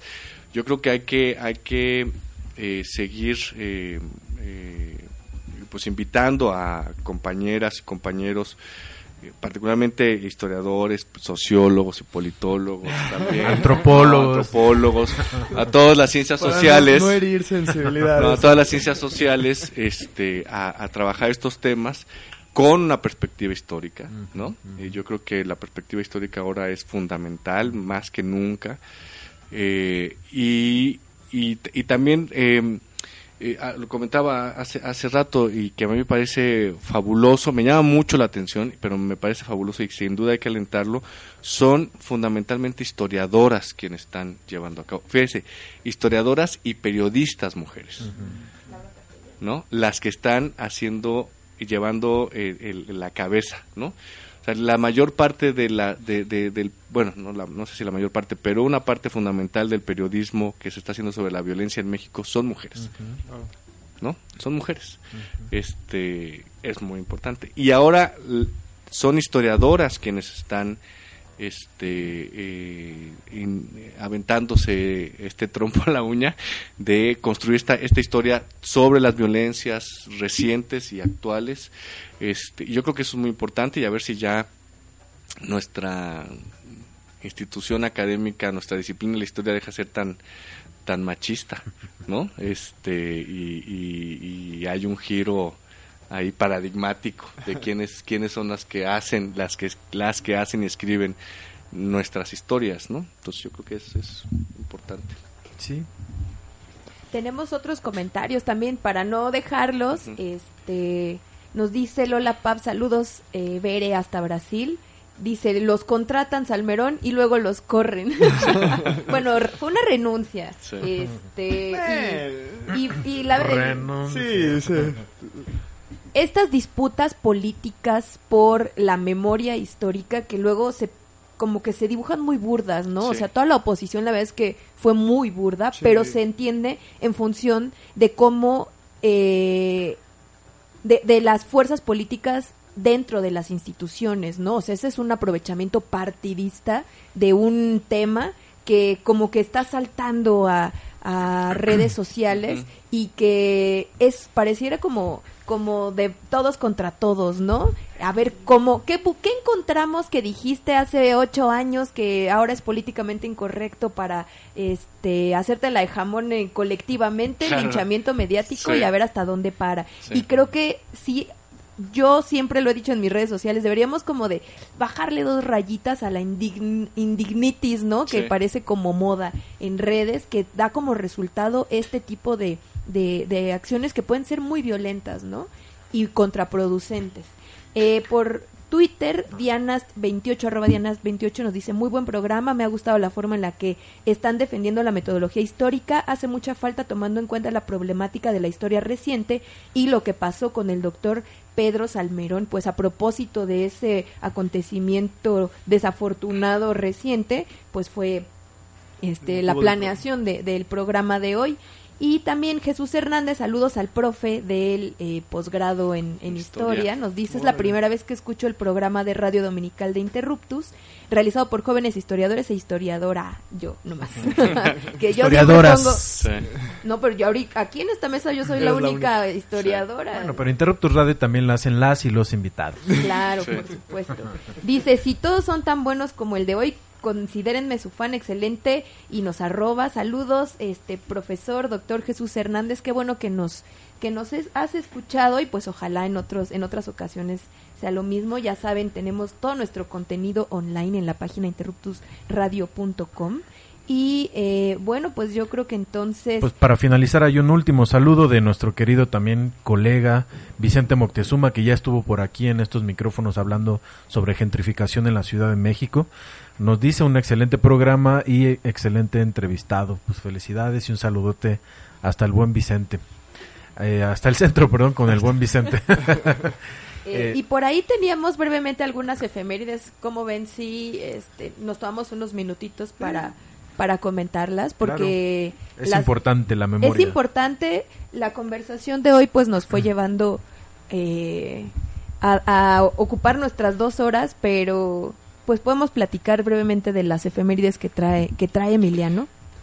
Sí, sí, sí. Y bueno, eh, Camilo se, se, despide, aprovechamos para, para agradecerte mucho la, la colaboración del día de hoy. La verdad es que nos quedamos con muchas reflexiones y a mí me encanta esta como insistencia, ¿no? En que nos involucremos eh, social y políticamente. Yo creo que socialmente es algo que tenemos muy presente los historiadores, pero políticamente no tanto. Y la, la historia sí se utiliza políticamente de forma muy recurrente y es algo muy evidente, pero parece que nos da como un resquemor. Pues es eh, finalmente el, el aprendizaje cientificista que hemos tenido durante décadas en las que se nos ha formado como pues como intelectuales que tenemos que estar alejados de los procesos para poder verlos de manera objetiva y neutral. Eso, bueno, apelamos a que haya una repensar ese tipo de, fronteras y de límites que la misma disciplina eh, se ha autoimpuesto y yo creo que hay muchas formas de hacer historia y una de ellas, construir el conocimiento histórico con, con, una, con un posicionamiento político abierto, es muy, muy importante y necesario. Bueno, voy a poner unas cortinillas para eh, despedirnos aquí de, Vicente, de Camilo Vicente y eh, pues ahorita regresamos con las efemérides de la semana. No se vayan, volvemos en unos minutitos en Interruptus Radio. Aquí seguimos. Interruptus en cabina. Desde el Café Librería Salgari. Papalotl 34, Pedregal de Santo Domingo. Coyoacán, Ciudad de México.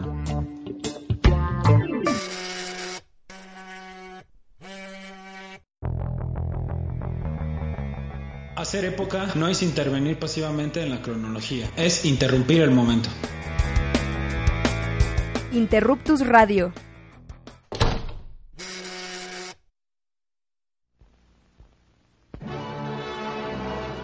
La historia nos pertenece Nos otorga elementos para comprender nuestro entorno y actuar conscientemente en él.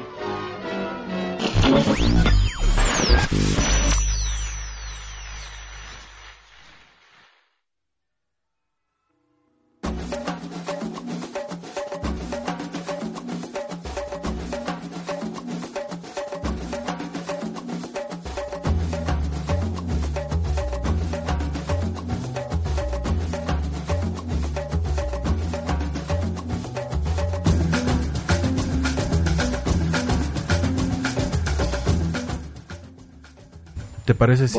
volvemos, estamos de vuelta aquí en Interruptus Radio. Eh, ya se fue Vicente, Camilo Vicente, quien vino hoy a platicarnos sobre eh, la Liga 23 de septiembre, desapariciones forzadas en México y eh, pues también platicamos de la labor del historiador, el involucramiento necesario en diferentes espacios sociales. Yo diría que la historia podría considerarse incluso un saber técnico, ¿no? Tenemos mucho que decir eh, para la formulación de políticas sociales, políticas públicas y pues es muy pertinente comentarlo más allá de la disputa política que hemos visto muy activa en eh, pues las últimas semanas.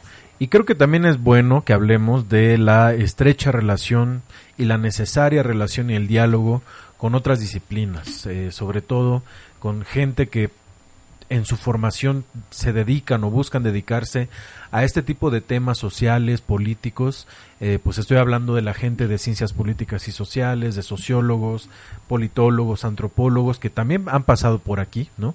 Que han, estado en estos micrófonos para, para aquellos a los que esta última conversación con nuestro querido invitado del día de hoy, Vicente, eh, Camilo Vicente, eh, pues por ahí nos dicen que se les rompieron sus corazoncitos. Era un chiste, Era un chiste, un poco en serio, ¿no? Yo creo que sí es necesario pues que finalmente podamos tener claro qué aporta cada una de las disciplinas y sí, en serio, creo que sí la historia, yo coincido que aporta justamente la visión de eh, la visión temporal, la visión de proceso histórico que es finalmente a partir de donde está construido este conocimiento histórico. Y como tal, pues también es necesario traer a la memoria, eh, recordar, rememorar, pues lo que ha sucedido en otros momentos del pasado, ¿no? Eh, y que finalmente, pues aquí don Efemérido nos puede eh, indicar que algunas de estas cositas que han sucedido, con las cuales vamos a cerrar nuestra emisión del día de hoy, eh, Emiliano, no sé si ya tengas listo. Ya, tengo también pues por aquí es, es, algo bastante rápido, la verdad. igual, pues el Casi siempre son, son efemérides literarias o intento que sean efemérides literarias. En este caso solamente traigo una efeméride literaria y más bien quería presentarles un libro, un poco aprovechándome de la sección olvidada de CEPE, de los libros este, recomendados. Eh, bueno, ya pueden encontrar en su, en su librería del Fondo de Cultura más cercana el, el, nuevo libro, el nuevo poemario, o no nuevo, más bien la reedición del libro de Roque Dalton que se publicó en, mil, en 1969, si mal no recuerdo, 69-68. Y bueno, a mí me parece una cuestión muy interesante, porque es la primera vez que el Fondo de Cultura publica algo de Roque Dalton, y a mí me parecía ya hasta como una, una deuda que tenían con el poeta, porque la verdad es que el Fondo había publicado un montón de poetas y un montón de escritores, pero a mi querido Roque Dalton como que lo habían dejado ahí este olvidadillo y bueno el hecho de que apareciera particularmente este libro de Taberna y otros lugares es es importante o es peculiar porque es un libro que, que él publica o que él escribe mientras está en Praga cuando se empieza a desencantar de esa de esa ortodoxia marxista. Y bueno viene la primavera de Praga empiezan los otros nuevos marxismos en este caso un marxismo más humanista.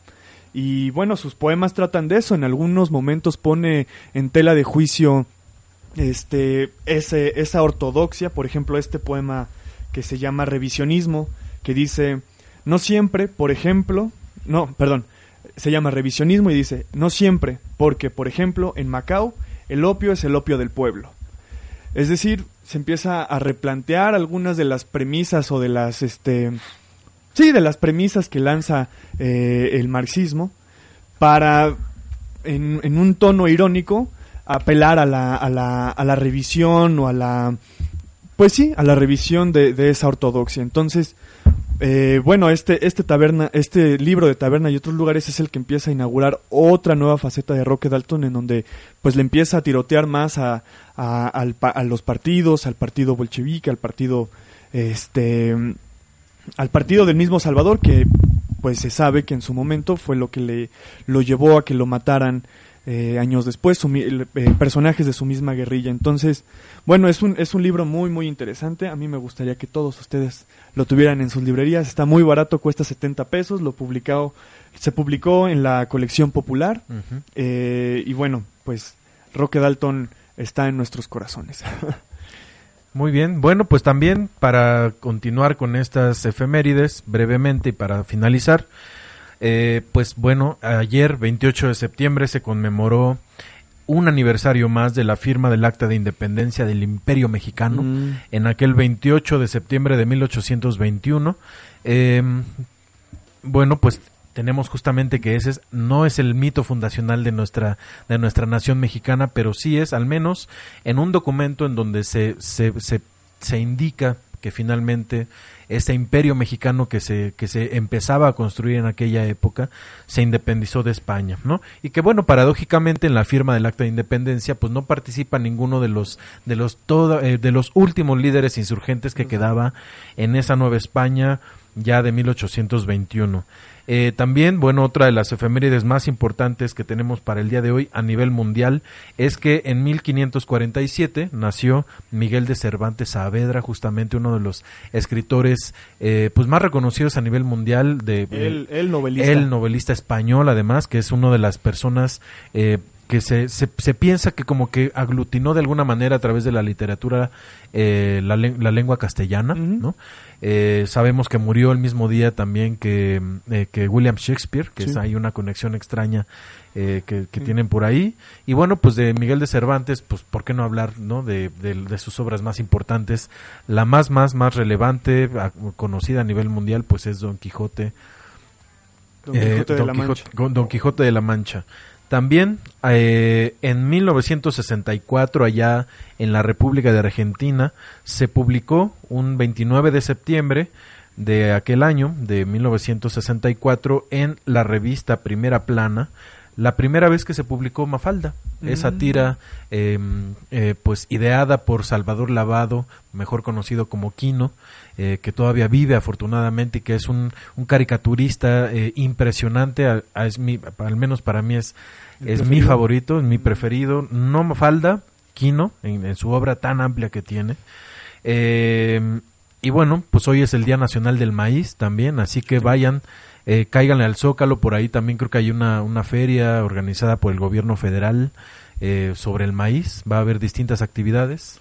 Y bueno, yo también traigo una efeméride más, que es de una poeta muy querida, se llama Alejandra Pizarnik, eh, poeta argentina, que pues muere el 25 de septiembre de 1972 eh, a raíz de una sobredosis. Ella eh, tuvo muchos problemas con drogas, eh, con las pastillas en particular, tenía muchos problemas también mentales, de esquizofrenia, de depresión, que la llevaban a consumir droga, droga, bueno, que la llevaban a consumir este medicamentos y bueno, ya se volvió una adicta a ello y pues en, un, en un ataque eh, depresivo, pues se creo que se consumió 50 pastillas en un fin de semana y pues eh, a partir de una sobredosis fallece. Ustedes pueden conseguir su obra completa. Si tienen mucho dinero, en Editorial Lumen, eh, ahí pueden comprarse toda su obra completa. Si no, también hay una, hay una edición de bolsillo que también venden en, en Gandhi y venden en un montón de librerías.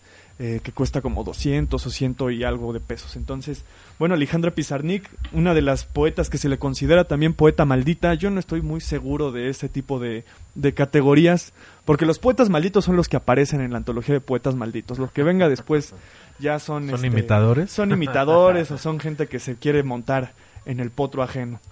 Pero bueno, Alejandra Pizarnik es muy buena, eh, léanla.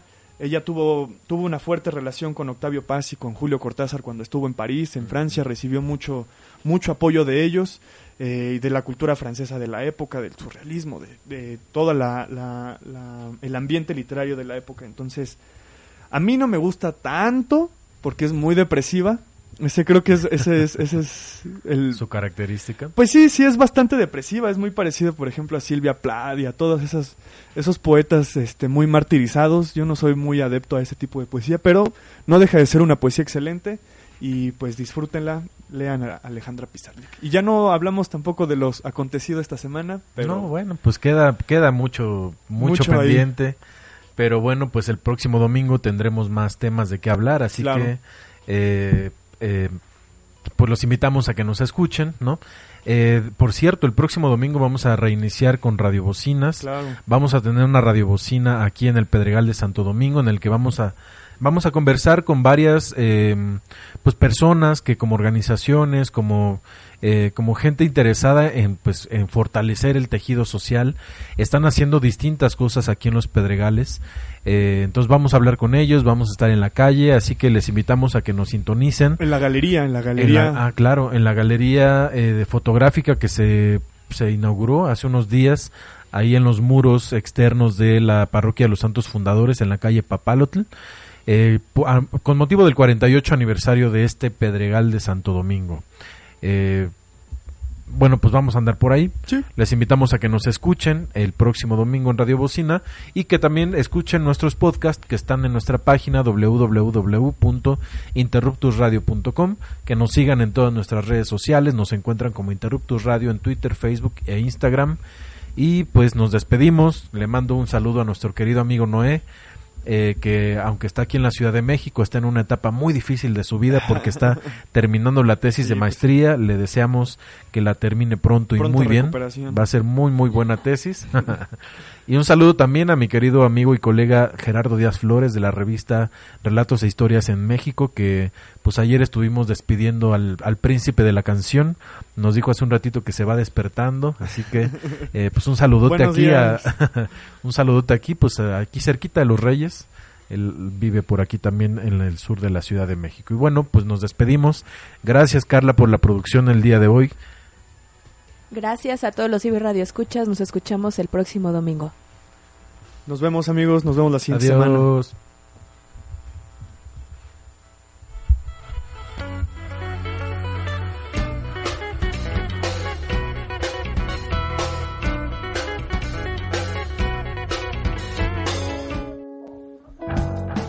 Interruptus Radio. El pasado es hoy.